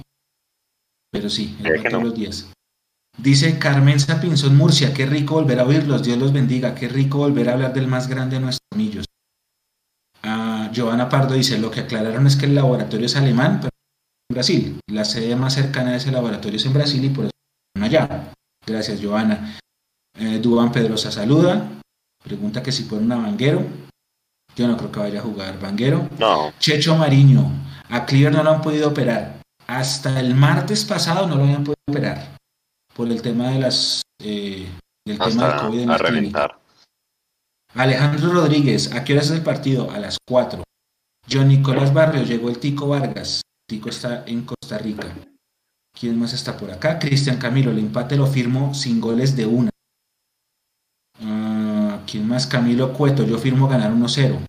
Ok, Miguel Guerrero recuerda el 3-2, que usted referenció del 2013. Lo recuerda él mucho, ese de Barranquilla. Eh, Iván Cerón también dice, Jader tiene más despliegue físico que Ruiz. Eh, Nelson Heredia fue el que dijo, muchachos, buenas noches, están como gorditos, pues vamos a ganar. Un abrazo, Nelson. Carlos Alberto Herrera, ¿será que Maca aguanta el partido? Pregunta él. Buena pregunta. Eh, Camilo Cueto dice RC Verde Santimillos, Juan Leonardo Morales, Gamero Ortega puede usar esta fase. Gabriel Nieto, mire lo que pasó con Cali y Tolima, dice él. A ver quién acá al final. Alejandro Huitrago desde San Martín de los Llanos, es el mejor. Un abrazo, Alejandro. Eh, Emerson no puede jugar por el Tico ya que no está convocado a selección, es verdad. Sí, ya lo dijimos. Es verdad, ya lo aclaramos. Mm, Rafico Millonario nos saluda. Mayer Murcia dice saludos Mundomillos. Libardo Ante desde allá nos saluda. Luis Carlos Pinto. Hola Mundomillos. Saludos Millos campeón con actitud ganadora. Un abrazo. Desde Nopsa, Checho Mariño. Duan Pedrosa, ¿qué es la Florida Cup? La Florida Cup Duan es un torneo amistoso que vamos a jugar nosotros, que consiste en dos partidos. El primero va a ser un domingo, el 25 de julio, contra el Everton, y si ganamos vamos a la final, y si perdemos vamos al tercer puesto. El rival del, siguiente partido, que va a ser el miércoles 28, es Arsenal o Inter de Milán, dependiendo de lo que ellos hagan en su partido, que es el, a primera hora. Nuestro partido es a segunda hora del domingo. Eh, Hansel nos saluda acá. Erly Mora, saludos Mundo Millo, toda. Eh, y creo que estamos. Ah, bueno, Daniel Lemus, ¿por qué estamos tan quedados en refuerzos? Yo no, creo es que, estemos quedados en refuerzos, es que no hay dinero. No hay dinero. Y el tema, alguien preguntaba más arriba, al principio de la transmisión de lo de las oficinas. Eh, lo de las oficinas parece estar apuntado a eso, a que están haciendo un ahorro, ahorrándose ese gasto de arriendo, que debe ser alto por el sector 90-19 y pues como estamos todos en pandemia, me imagino que allá Millonarios también estará teletrabajando y por eso, por eso dieron la, decidieron la opción de entregar las oficinas, están buscando otra sede más barata eh, en arriendo. Mientras tanto, pues me imagino todo desde teletrabajo y desde la sede deportiva. Dice Mauricio Rodríguez, ¿las boletas de la Florida Cup son bastante costosas? Sí, la boleta más barata creo que está en 55 dólares, que allá, allá se compran por Ticketmaster y Ticketmaster cobra un fee a lo tu boleta, pero el, ticket, el fee de Ticketmaster es más alto. Entonces sí, son boletas costosas, eh, pero bueno, la gente que quiera ir, mucha, gente, que compró, y mucha gente ya compró. Por, por el hecho de ver al equipo, y es que, pues obviamente de 75 años a todas estas de mañana, del el otro viernes de la otra semana es eh, el aniversario del club. Yo creo que el mejor regalo es estar clasificados para una final en ese entonces, porque en teoría, si el domingo es el partido de vuelta y si Millos llega a pasar, pues imagínense, estaría casi que de cumpleaños jugando la final de ida, más o menos. Y bueno, hay dos preguntas. Armando Paredes, la, ah, bueno, Lorenita, saludando acá, saludos Mundo Millos, un abrazo, un abrazo para ti, Lorenita.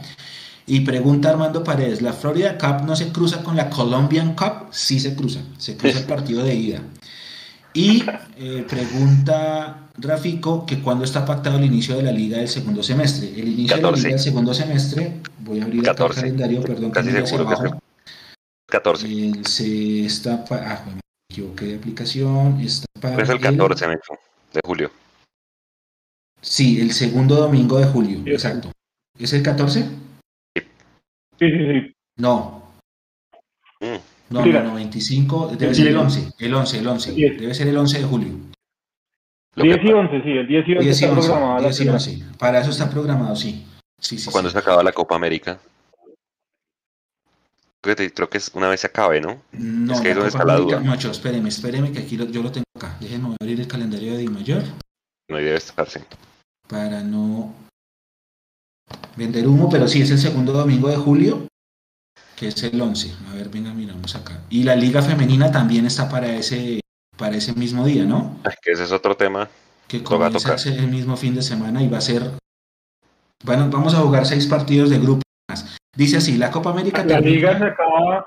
Ah, no, no, espéreme, Jason, perdón, error mío. La Copa América termina el 11. La liga empieza el 18, o sea, el 17 18. Ok. O sea, una semana después. La segunda fecha es el 25, según este calendario, que coincidiría con el partido de, de Everton. Oh, bueno, pero, Copa, pero lo modificaron, ¿no, Metro? Puede pasar por las finales, ¿no? Claro. Exacto, pues porque corrieron la Copa América unos días, ¿no? Porque eh, eventualmente, o sea, efectivamente iniciaba campeonato 10 y 11, acá tengo yo, 10 y 11 de julio.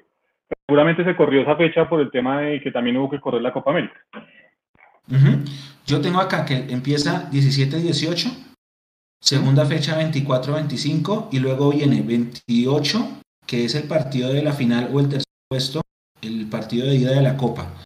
Luego el primero de agosto, que termina la Copa Oro en Estados Unidos, pensando en Juan Pablo Vargas, es la tercera fecha de la liga y el 4 sería el partido de vuelta de la Copa. Yo creo que se va a mover para que la Copa se juegue no 28 y 4, sino 4 y 11, porque el 11 es un miércoles libre. Entonces ahí se podría aplazar ese partido. Y el 18, que es el otro miércoles, también es libre. O sea, ahí también se podría mover ese partido a fecha 2. Los, el calendario deja o permite que haya aplazamientos. El siguiente miércoles libre es el 31. Ahí también se podría mover algún juego. Entonces, por ese, por ese efecto, yo no creo que, que, tengamos alguna afectación por el tema de la Florida Cup. Edaín Díaz, Mundo Millo, soy de Pitalito y vamos a ganar suerte. Gracias. Un abrazo gigante. El tema de Emerson, ¿cuándo termina de pagar las rojas que debe? Esto lo pregunta Harold John. Mañana. Mañana paga la segunda fecha y puede jugar el domingo. Um, ¿Quién más? Ah, Ricardo Parra desde Palm Beach. Saluda acá. Voy a ver a Millos a la Florida Cup. Allá nos vemos Ricardo con la y Dios. Si no voy yo a la Cone, pero alguno del equipo va a estar. Y Juan se va a estar en él, la celebración de cumpleaños, ¿no? Vamos a estar allá, sí, seguramente haciendo pues algún tipo de contenido previo y dándoles como tips para los que quieran viajar y bueno, como para quedarme porque entiendo que mucha gente a ver desde acá en como en plan de vacunarse y toda la cosa y pues poder ver al equipo en vivo. Así es, aquí saluda Cristian Pardo. Uh, salió, eh, pregunta Sergio Murcia, ¿Millonarios le entra algo Cup? Sí, sí, sí, sí. Un buen dinero. Y, fue gestión, y mire que, fue y gestión mire de que fue Adidas, gestión ¿no? de Adidas. Sí, sí, eso no lo sabía nadie. No lo sabía nadie y Gamero fue el que lo dijo hoy, que Adidas fue el que hizo la gestión. Así que bien, bien por Adidas. Bien por Adidas. Nico. ¿Qué le parece si metemos a un internauta en este momento a la llamada? Dele la opinión. Démosle. A ver, ¿Quién, pero es, ¿Quién es el elegido? Antes de eso, pues vengan, ayúdenme a elegir al elegido. No, Entonces, pues varios. No, porque eh, uno por uno. Está Locos por el Fútbol, que entró hasta ahorita, Tomimillos, Chechis y Dios sin Una trono. niña. No hay una, no hay una niña, no. No, creo, creo que no. Bueno, Bueno, cualquiera. Meta, meta locos por el fútbol, a ver de primeras, vamos. A ver, metamos a Loco por el Fútbol. Entonces, loco, Lo- Locos por el Fútbol ya, puede, ya podría entrar en la llamada. Entonces, tiene que ingresar aquí donde dice en vivo. Tocar ahí, ingresar. Y, y apenas esté, pues ya les aviso. A ver, si está atento, se debe meter de una. De Exacto. una. Listo. Continúen Bueno, Nico, 30 mientras- segunditos más mientras se Nico, usted puede poner la el foto. Fútbol. Se puede poner la foto de la última nómina que ganó en Barranquilla, yo se la pasé. La de 2014. La que ganamos con un gol de Mayer, sí. La de 2014. Bueno, ah, bueno, mientras Nico pone la foto, Juanse, eh, usted me preguntó ahorita y efectivamente, jugando de día en Barranquilla, tengo el del 2012, que mañana podemos el video del recuerdo. Mayer Candelo de tiro libre, Humberto Osorio Botello y Eric Moreno 3-1, ese día Viera. Y antes de eso, está una victoria en 2003, pero ese partido fue 6 de la Telles. Y antes de eso hay un partido en el 96 que ganamos 2-0 con Ricardo Lunari y Toro Medina. Esa fue, esas fueron las últimas, ganando en Barranquilla a las 3 de la tarde. Contra Junior. Contra Junior. No es fácil. No es fácil. Venga, buscamos acá en las estadísticas. Avíseme cuando ya esté la imagen. Es que la estadística no ayuda y por eso mucha gente buscamos. firma la, la de el 2000, empate. la de 2012, tengo la de 2003, tengo la del 96, 2-1, perdón, me pifié en el marco 2-1, Y tengo, después de, antes del, del 96, ¿sabes? Hasta 87, 1-0. Una tarde de domingo del 87. No ganábamos desde ahí. Que de hecho el título con el gol de Vanemera, que es un empate, ¿no? O sea, ese día no ganamos. y fue a las 3 de la tarde, ese partido. El 88, sí. El 88. Eh, hay una victoria, la, la, que usted mencionaba, que es en el 2014, 1-0, eso fue de noche. Hay una que es la 3, que fue tarde-noche. Y antes del 87, a ver, hasta 86, 87 y vengo acá hasta él, hijo de madre. Me hijo de madre, 77, 2 a 0, ganamos de visitante. No es nada fácil, Nico. Eh, ya, es que Locos por el Fútbol se está metiendo en, la, en, las, en el canal de voz de Sala 1. No, tiene que entrar en, en vivo para poder participar aquí con nosotros. Bueno, mientras, mientras, o sea, en 34 años, Mechu, desde el 1987 al 2021, en 34 años, ¿cuántas veces hemos ganado en Barranquilla? Cuatro. Cuatro. No, espéreme, cinco, desde el 87, muestra a ver. Ganamos 1-0 la del pájaro, que en referencia el chat. Eso fue en el 87. Va una. La segunda es en el 96. La siguiente es en el 2003. Van tres.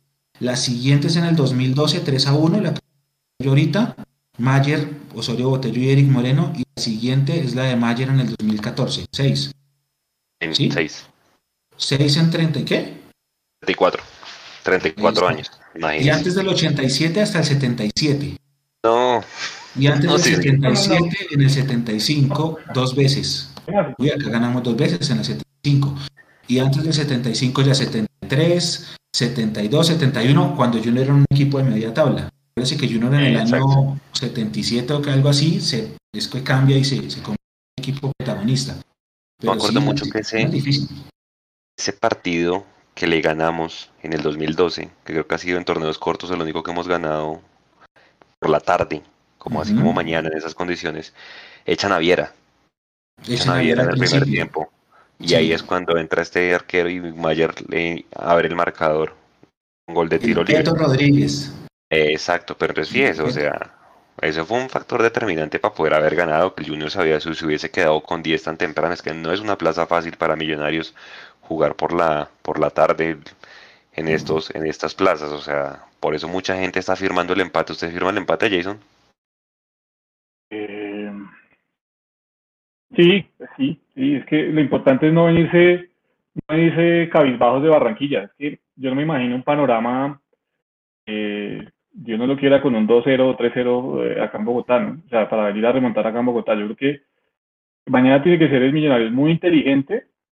Gamero tiene que entender que, bueno, yo espero que en estos 40 días que tuvo haya corregido muchas cosas, sobre todo el filtro en el medio campo, y, y, y tratar de tener la pelota lo máximo posible. Es que si, si usted le quita la pelota al Junior eh, y le quita la conexión de volantes y, delanteros, seguramente Millonarios no la va a pasar mal. Como no la pasamos tan mal en ese partido de febrero, es que yo, yo tengo el, o sea, con todo y que Millonarios no tuvo muchas jugadas de ataque o no tuvo remates de gol, pues Millonarios tampoco fue superado, digamos, categóricamente por el Junior esa vez.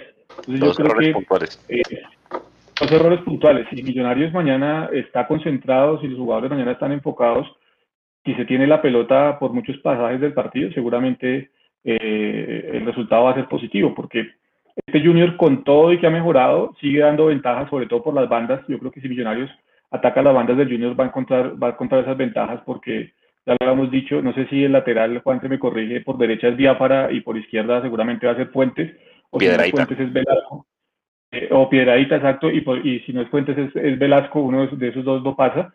Eh, y son jugadores, esos cuatro que le nombré, que generalmente pierden mucho eh, la espalda. Y si Millonarios es inteligente, eh, por ahí lo puede hacer pasar mal. va a estar clave es, en controlar la media distancia de ellos y controlar el juego aéreo que pueden llegar a tener también.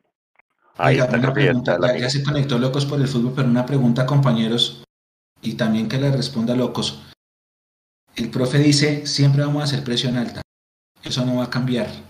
¿Ustedes están de acuerdo con hacer presión alta sobre el desgaste físico que significa jugar 4 pm Politano? No, muy difícil. Por momentos, pero no todos los 90, no creo. Pero, pero presión alta con qué propósito, Mecho? es que hay que mirar ese el propósito de esa presión alta. Para cortar el primer pase. Exacto. Si la es, que, es que, Juan, es esto. Si es la presión alta para obligar a que jueguen los centrales entre ellos y jugar al error, eso partido Alianza Petrolera, recuerden, válido. ¿Recuerda? Eh, eh, es así. Y cuando uno mira Dita y se me va el apellido del otro central de en este momento, eh, no son muy dúctiles con la pelota. Entonces, si usted va a generar la presión para que ellos se equivoquen, me parece válido. Millonarios va a generar la presión para obligar a los centrales a jugar en largo y disputar la segunda pelota, creo que ahí perdemos, porque Millonarios a lo largo del torneo ha perdido siempre las segundas pelotas. Eso va a depender efectivamente de cómo se posiciona el equipo y de cuál sea la intención de esa presión. Exactamente. locos por el fútbol. locos por el fútbol. Hola, hola, hola, ¿me escuchan? Ah, es Harold. Harold? por supuesto, hermano, me extraña. Yo pensé que ya sabía. Nuestro corresponsal, Harold es nuestro corresponsal en Boyacá. Harold, buenas noches. Me parece el colmo que no esté en Discord desde antes. Bienvenido. hola Mechu, hola Juanse, hola Jason, oh. hola Nico, hola a todos, ¿cómo están? Eh, hermano, no, no, no sabía lo de Discord, qué pena que me pido una disculpa, hasta ahora me uno. Pero bueno, contento y escuchándolos, eh, la verdad los extrañaba muchísimo este espacio de Mundomillos Live, eh, se hace creer muchísimo. Y hermano, pues esperando ansioso, yo pensé que ya, yo creo que ya han pasado 10 siglos desde que no jugamos, extrañaba también al equipo y, bueno, mañana un partido durísimo. Pienso yo también, como hablaban al comienzo, que, que partimos con desventaja por, por la cantidad de tiempo que llevamos sin jugar y que más allá de todo, pues la nómina también es muy amplia la que tiene Junior y de muchísima calidad. Entonces, por ahí tenemos esa desventaja, pero sin embargo, también sabemos la entrega y el coraje que tienen los muchachos para enfrentar este tipo de compromisos y sabemos que lo van a sacar adelante sí o sí. El tema de hacer presión alta, yo también yo creo que esa vaina no, no va a ser posible todo el partido, yo creo que va a ser eh, eh, por pasajes, incluso podemos salir al partido a presionar alto, pero como por dar esa imagen de, hey, vamos a pelearlo, pero no podemos sostener los 90 atacando de esa manera porque, pues hombre, ellos están más acostumbrados a las condiciones climáticas de humedad, del terreno, de todo lo que lo que significa jugar allá. De todas maneras, pues lo que les digo, yo, yo considero que el equipo igual entrega y, y ganas y no les va a faltar. Listo. Oiga, muchas gracias. Acá está diciendo claro que con Rosca no, que no sé qué. Bueno, eh, ¿qué, más, ¿qué más candidatos tenemos? Eso fue, eso fue, eso fue sin saber. Sí, lo juro, lo juro. Nada planeado. ¿Qué más candidatos hay? que no hace parte de Mundo Millos. Gracias, chicos, por la invitación. gracias. Gracias. gracias. ¿Qué otro hincha que esté aquí conectado le gustaría participar con nosotros aquí? Déjenlo en chat abierto. Ahí le estoy leyendo y ya les decimos cuál es el próximo en participar. Muchas gracias a Locos por el Fútbol, a Harold. ¿Y qué les parece? ¿Les gustaría participar más activamente? ¿Qué les parece? Sí, los que quieran meterse, los que quieran meterse, bienvenidos ahí. Ahí hacen su sesión y, bienvenidos a opinar. Siempre sé cuando sea con respeto. Nico iba a mostrar las dos últimas Mechu formaciones que ganaron en Barranquilla para que viéramos ese día quiénes jugaron, porque es que pues obviamente va a ser partido cerrado, no nos imaginemos pues mañana cinco o seis opciones de gol, ojalá todos quisiéramos, de pronto el Chicho se ilumina y Uribe también. Ve, ahí están las dos formaciones, Mecho y Jason. La de la izquierda fue con Richard Páez, primer semestre del 2012. Ahí está Viera con la tarjeta roja que lo echaron.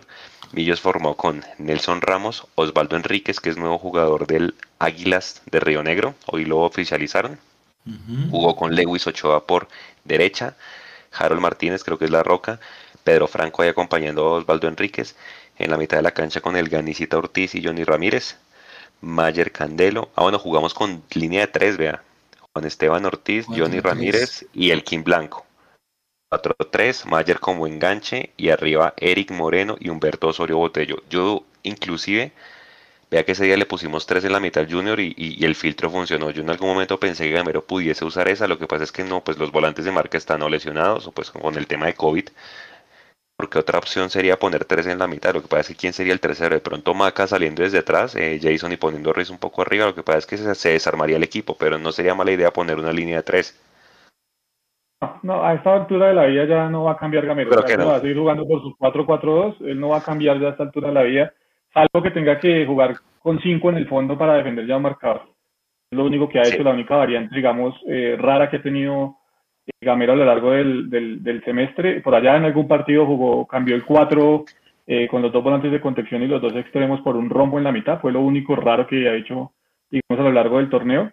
Eh, ese tema de los, de los tres volantes no, creo que se vea, así que eh, esperar que los dos que están como, como extremos mañana, tanto Javier como McAllister, estén concentrados, que le den una manita a los laterales, es lo que nos queda por pedir. Ese día echaron también, vea, estoy viendo, al Kim Blanco lo echaron al minuto 39 y entró... No, no, fue, a, fue a Omar Vázquez. Omar Vázquez, perdón, ahí lo echaron. Vázquez. Hmm. Omar Vázquez entró por el Kim Blanco y también entró Wilberto Cosme, que hasta ahora estaba pues empezando a meter y entró por Eric Moreno y después un tal Ezequiel Brites entró por Humberto Osorio Botello. Eh, y pues bueno, ¿Se también tenía ¿Se acuerda que Academia nos metió 5-2? Fue Academia el equipo de compensar y los centrales era Brites y Durralde. ¿Durralde? Uy, no. Bueno, y el otro. Es que no, es que jugábamos, o sea, no jugábamos, no, no sé qué hacíamos realmente. 5-2 allá. Creo que Leo Castro era uno de los delanteros, Mechu, no sé si. sí. Ese era nuestro portento delantero. pucha, no puede ser. Y vea, pero vea que los dos, los dos, las dos alineaciones tienen algo en común, muchachos. Por eso se las puse a Nico y es la del 2014. Ese día jugamos, ganamos unos 0 Lucho Delgado, Román Torres, Andrés Cadavid, Alex Díaz. Eh, jugamos con línea 3 o me parece. No, no, eh, Leudo, Leudo era lateral derecho. A Leudo, Daulín Leudo, que será que jugaba de todo. Modeste Mbami, Fabián Vargas y Rafael Roballo. También jugamos con línea de 3 ese día. Jugaron Omar Vázquez y Mayer como, como enganche y arriba solamente Dairo Moreno, que esa era la de Lillo. O sea, jugamos 4-3, un 4-3-2-1. Sí. Esa también fue buena. Ese día entró Ganicito Ortiz por Roballo, Harrison Otalvaro por Vázquez. Wesley López por, por Dairo Moreno y bueno, estuvo Mateo Mendoza en la banca y Anderson Plata. Pero vio que el módulo no cambió. Miren los cambios que fueron todos posición por posición. Hombre por hombre, sí. Pero el módulo no lo tocó. Es que a eso voy. O sea, me, pues me, me parece curioso que 4-3 es lo que te iba a decir. Exactamente. Ojalá, pues lo que dice Jason. No, no va a pasar, pero. Acuérdese, Juanse, que con, con Lillo no eran 4-3 y no había un sistema, digamos, exacto, ¿no? Porque. Eh, acuérdese que muchas veces se quedaba Fabián Vargas con Embami y que se desplegaba también por, por una de las puntas era Roballo, recuerden eso, y Vázquez estaba por la otra y el que venía a ser el 3 en el medio era, era eh, Candelo, o sea que pasaba de un 4-3 a un 4-2 o incluso un 4-1 4-1, ¿sí? E, e, esa digamos que eran como las variantes que le, que le imprimía Lillo a ese, a ese equipo, que tenía tres o cuatro variantes por partido es muy diferente a lo que vemos hoy, que estamos muy fijos con el 4-4-2 y ahí no se cambia, ¿no? Sí, pero acuérdese, Jason, que en el partido de Ibagué terminamos 4-1. Brainer, ¿se acuerda? Aguante lo que tenga que aguantar. Me olvidaba eh, esa. Y es. Me olvidaba esa, pero, pero, pero digamos, o sea, la esencia que es el 4-4 no cambia. Fue en ese partido, tiene la razón, Mechu, que terminamos con el 4-1-4-1. De resto, eh, la esencia es el 4-4-2 y, y, ahí creo que no se mueve Gamer. Hay otro oyente ya ahí con nosotros. Eso le decía decir, estamos esta vez con Checho. Le damos permisos a Checho porque es el, el, más antiguo de los que escribió ahí. Es de los más antiguos aquí en Discord. Entonces, bienvenido aquí en Viva Mundomillos. Checho está por ahí. ¿Bien conocido Checho? No, no, no, no, no. Ah, pues Hola, Checho, buenas noches. o mínimo sí, pero no me acuerdo. A ver, Checho. Checho está en mute.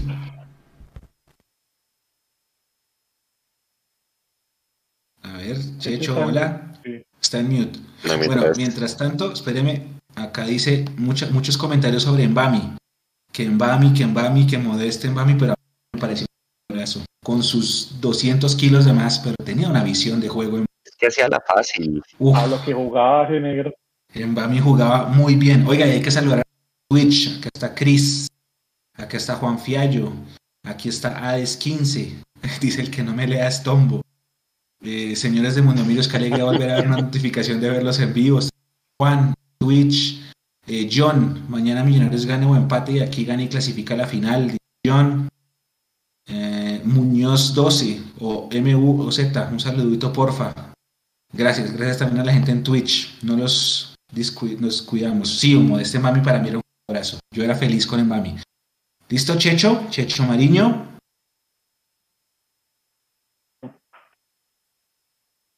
No, no, está ahí. Está ahí como arreglando el audio. Ya, ya, ya, ahora sí. nada, mañana. Hola, Checho. Ya puede entrar Checho.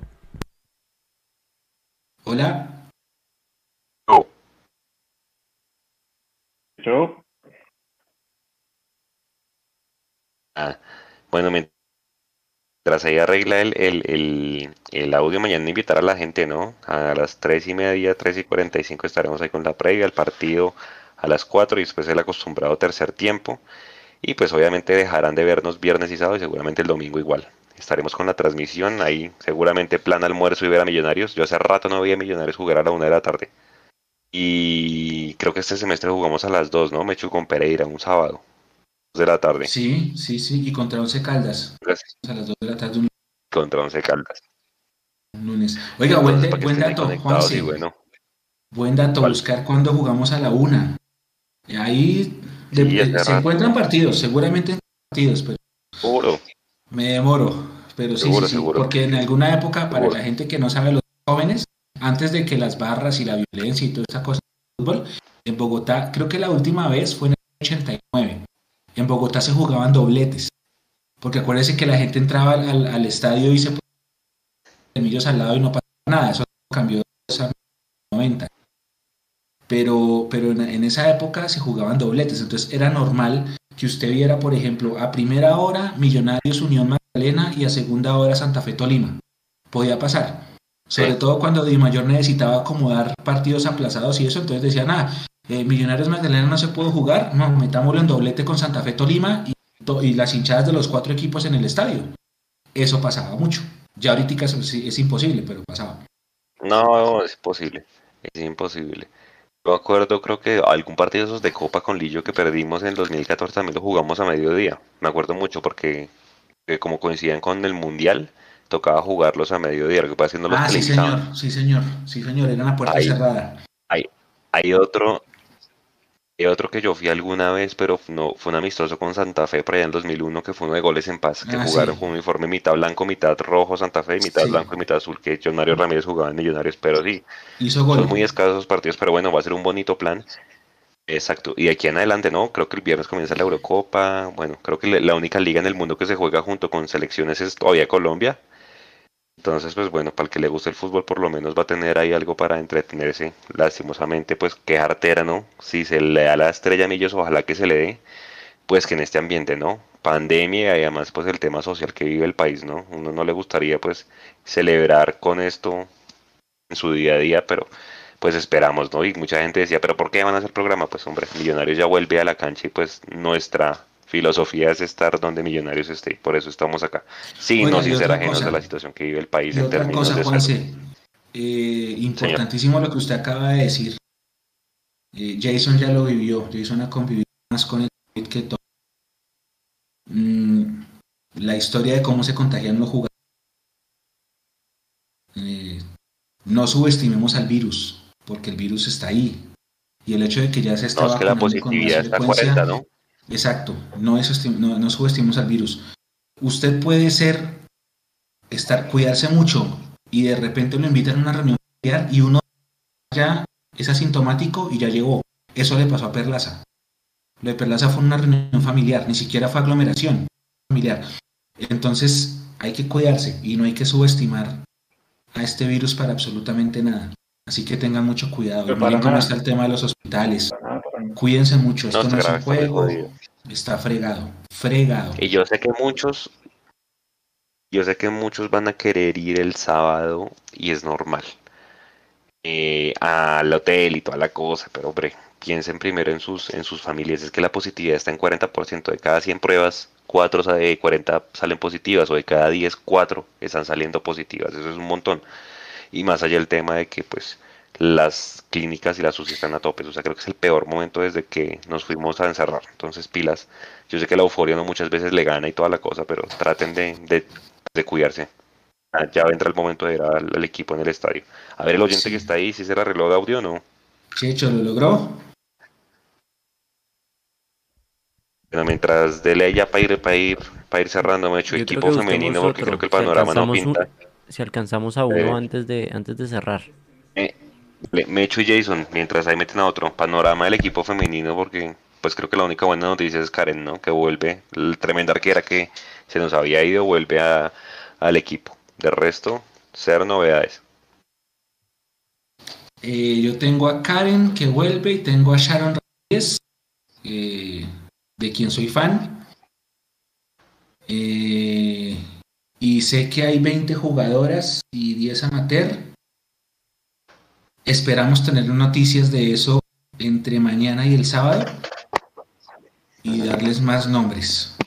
hoy lo que publicamos, Lizeth Camacho no fue porque no pasó los exámenes médicos y todas las que ya se han ido. Dani Gol se fue, María Peraza se fue, Paula Villarraga se fue, Lizeth Morales se fue, Sara Páez se fue, María se fue, Tatiana se fue, que de hecho mucha gente dice, bueno, ¿qué vamos a ¿Quién? Y es verdad, entonces estamos a la espera. Se hablan nombres de Junior, se hablan nombres de Real Santander y se hablan nombres de jugadores que vienen del Valle. Detalle en los próximos días en nuestras redes sociales Jason, ¿tiene alguna noticia adicional? No, básicamente eso. Eh, lo que yo tengo información es eh, posiblemente, eh, aunque no sé, digamos, no hay nada concreto, podría haber algo con, con Angie Castañeda, que ya vistió la camiseta de Millonarios, que recordemos estaba en el Junior, está libre con, con, todo este tema de que uno sí le pone en seriedad y otro no al tema de la liga. básicamente, como lo decía Juan, la única noticia, bueno, las dos únicas noticias importantes es que en medio de todo este caos que ha causado la pandemia, Millonarios le apuesta a esta frágil liga para volver a tener un equipo, pues, bueno, para tener una representación. Vamos a ver qué tan profesional va a ser el equipo a, la hora del, torneo. Eh, digamos que eso es una noticia positiva, que se le siga apostando. Em, y lo otro, pues es lo que, lo que decía eh, Juanse, el regreso de Karen Murillo, que creo que le va a dar mucha seguridad al arco de Millonarios y eh, digamos que en esa parte va a estar tranquilo el equipo. Pero mayores novedades no hay, han sido muy herméticos con el tema de la información del, del equipo femenino. No entiende, pues porque obviamente eh, la situación no está fácil cuanto a contrataciones, en cuanto a regulaciones y evidentemente hay que tomarla con, con, tranquilidad y con cautela para tratar de armar lo mejor posible el equipo sin que haya nada que entorpezca esa, esa labor. ¿no? Yo tengo una teoría no confirmada, ojo, es una teoría personal, eh, muchas jugadoras están despidiéndose porque les están, les están ofreciendo tratos bajos. Es mi teoría, no lo puedo afirmar. Pero creo que lo de Daniela, lo de Paula, lo de Lisette, de pronto, lo de María Peraza, de pronto es por ahí. Que les están ofreciendo algo que no está acorde a las expectativas y pues después de un año sin contrato, va por ahí el tema. Rapidísimo, rapidísimo. Ah, las linas. Todavía linas preparándose de sus lesiones, Arciniegas y, y Martínez. Sebas Torres, mire esto, yo tengo el virus, dice acá. Sebas, cuídese mucho, hermano. Mucho, mucho, mucho. Por favor. Por favor. Armando Paredes, me acuerdo el partido de puerta cerrada a las 10 de la mañana, el golazo de Cufati, que fue un partido que empezó el 28 de febrero, se ah, suspendió, se reanudó el, el, primero de marzo y ganamos 1-0. Soy del Milan, el fútbol era bacano los domingos 3.30 pm o el 5 de los domingos o los sábados a las 6.30. Sí, yo estoy de acuerdo horario es o sábado en la tarde-noche o domingo a las 3 o a las 5. Ah, Sebas también acá nos dice, ah, Miguel Guerrero contra Idagüí de visitantes en el finalizador 13. Sí, ¿se acuerda ese partido que perdíamos 2-0 que Dairo mete dos goles en los últimos 5 minutos? Ese partido fue a la 1 de la tarde. Ah, Tiene toda la, razón Miguel Guerrero. Pero en Bogotá, en Bogotá, en Bogotá, hay que buscar otro, pero este sí tiene razón. Miguel. Y uno, ¿sabe cuál me acordé, Mechu? el, el chico recién ascendido en la Universidad Nacional, que en ellos jugaba el Michi Sarmiento. fue, sí, Estamos con 4-2. 4-2, 4-2, pero es que no sé si fue a las 11. Creo que se, o, o, fue 2 de la tarde. O a las 2 de la tarde, sí. Sí, 4-2.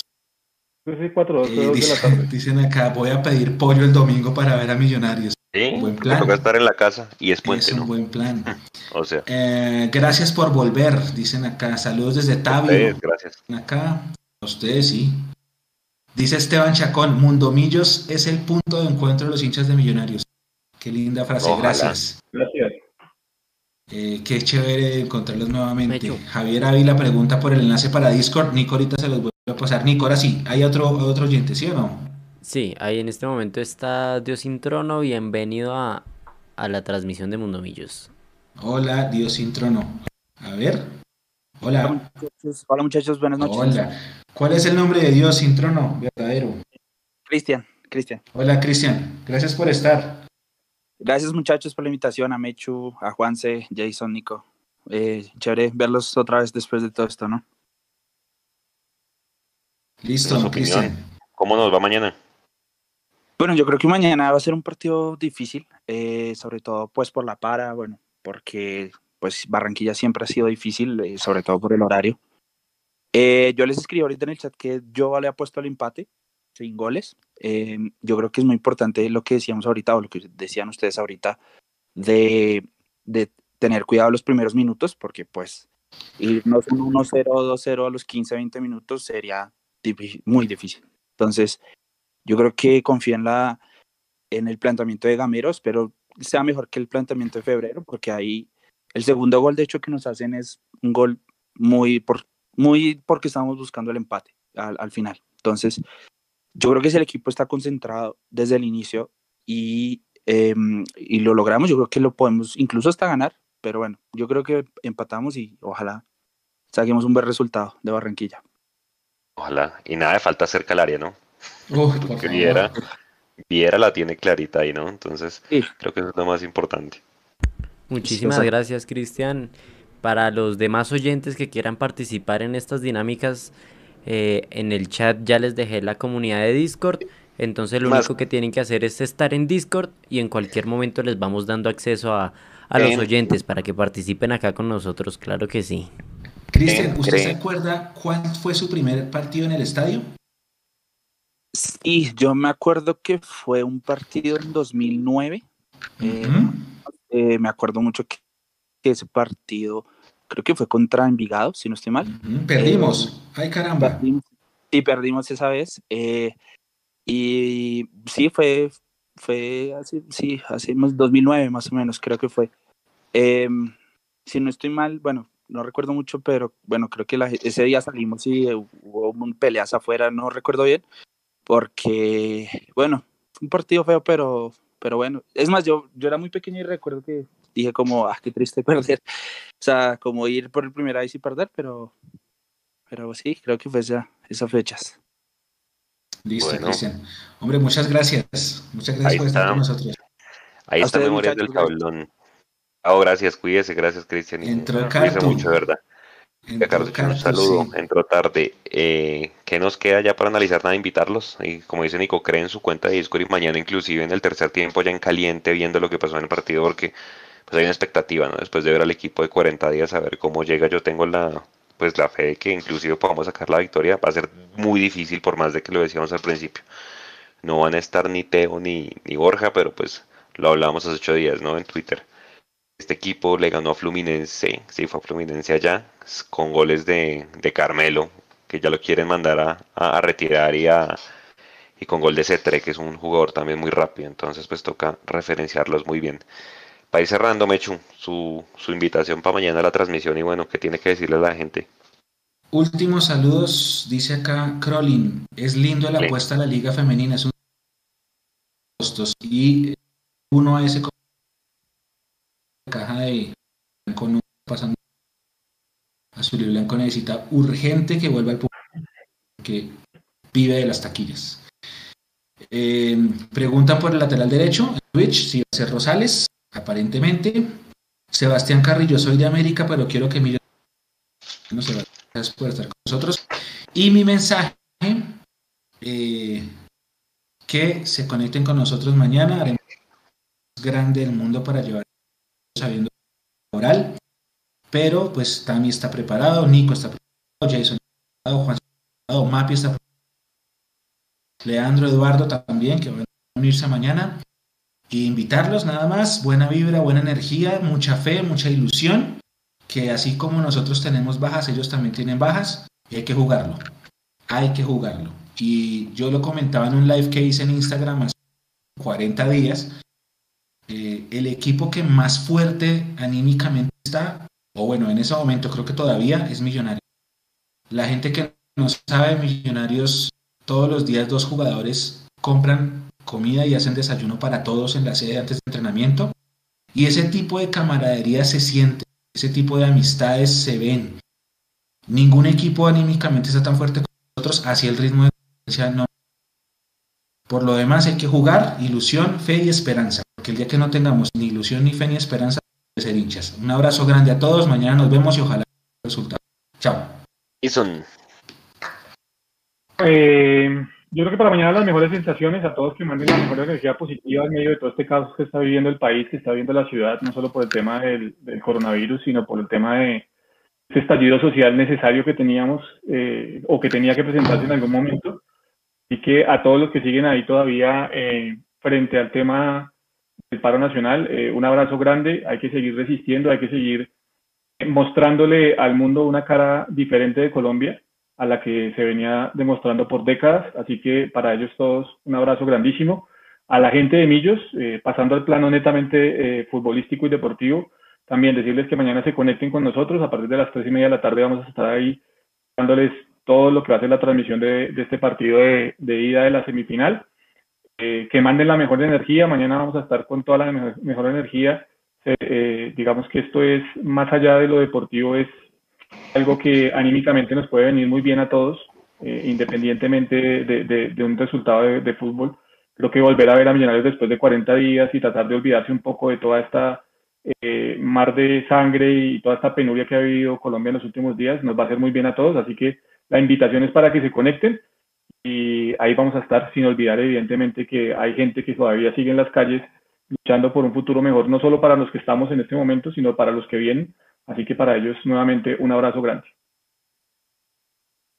Señor Nico, para despedirse. Bueno, para despedirme en este momento, Dan Márquez acaba de donar 10 bits por Twitch. Muchísimas gracias ahí por la donación. Todas esas cositas de los que, lo que nos ayuda a crecer.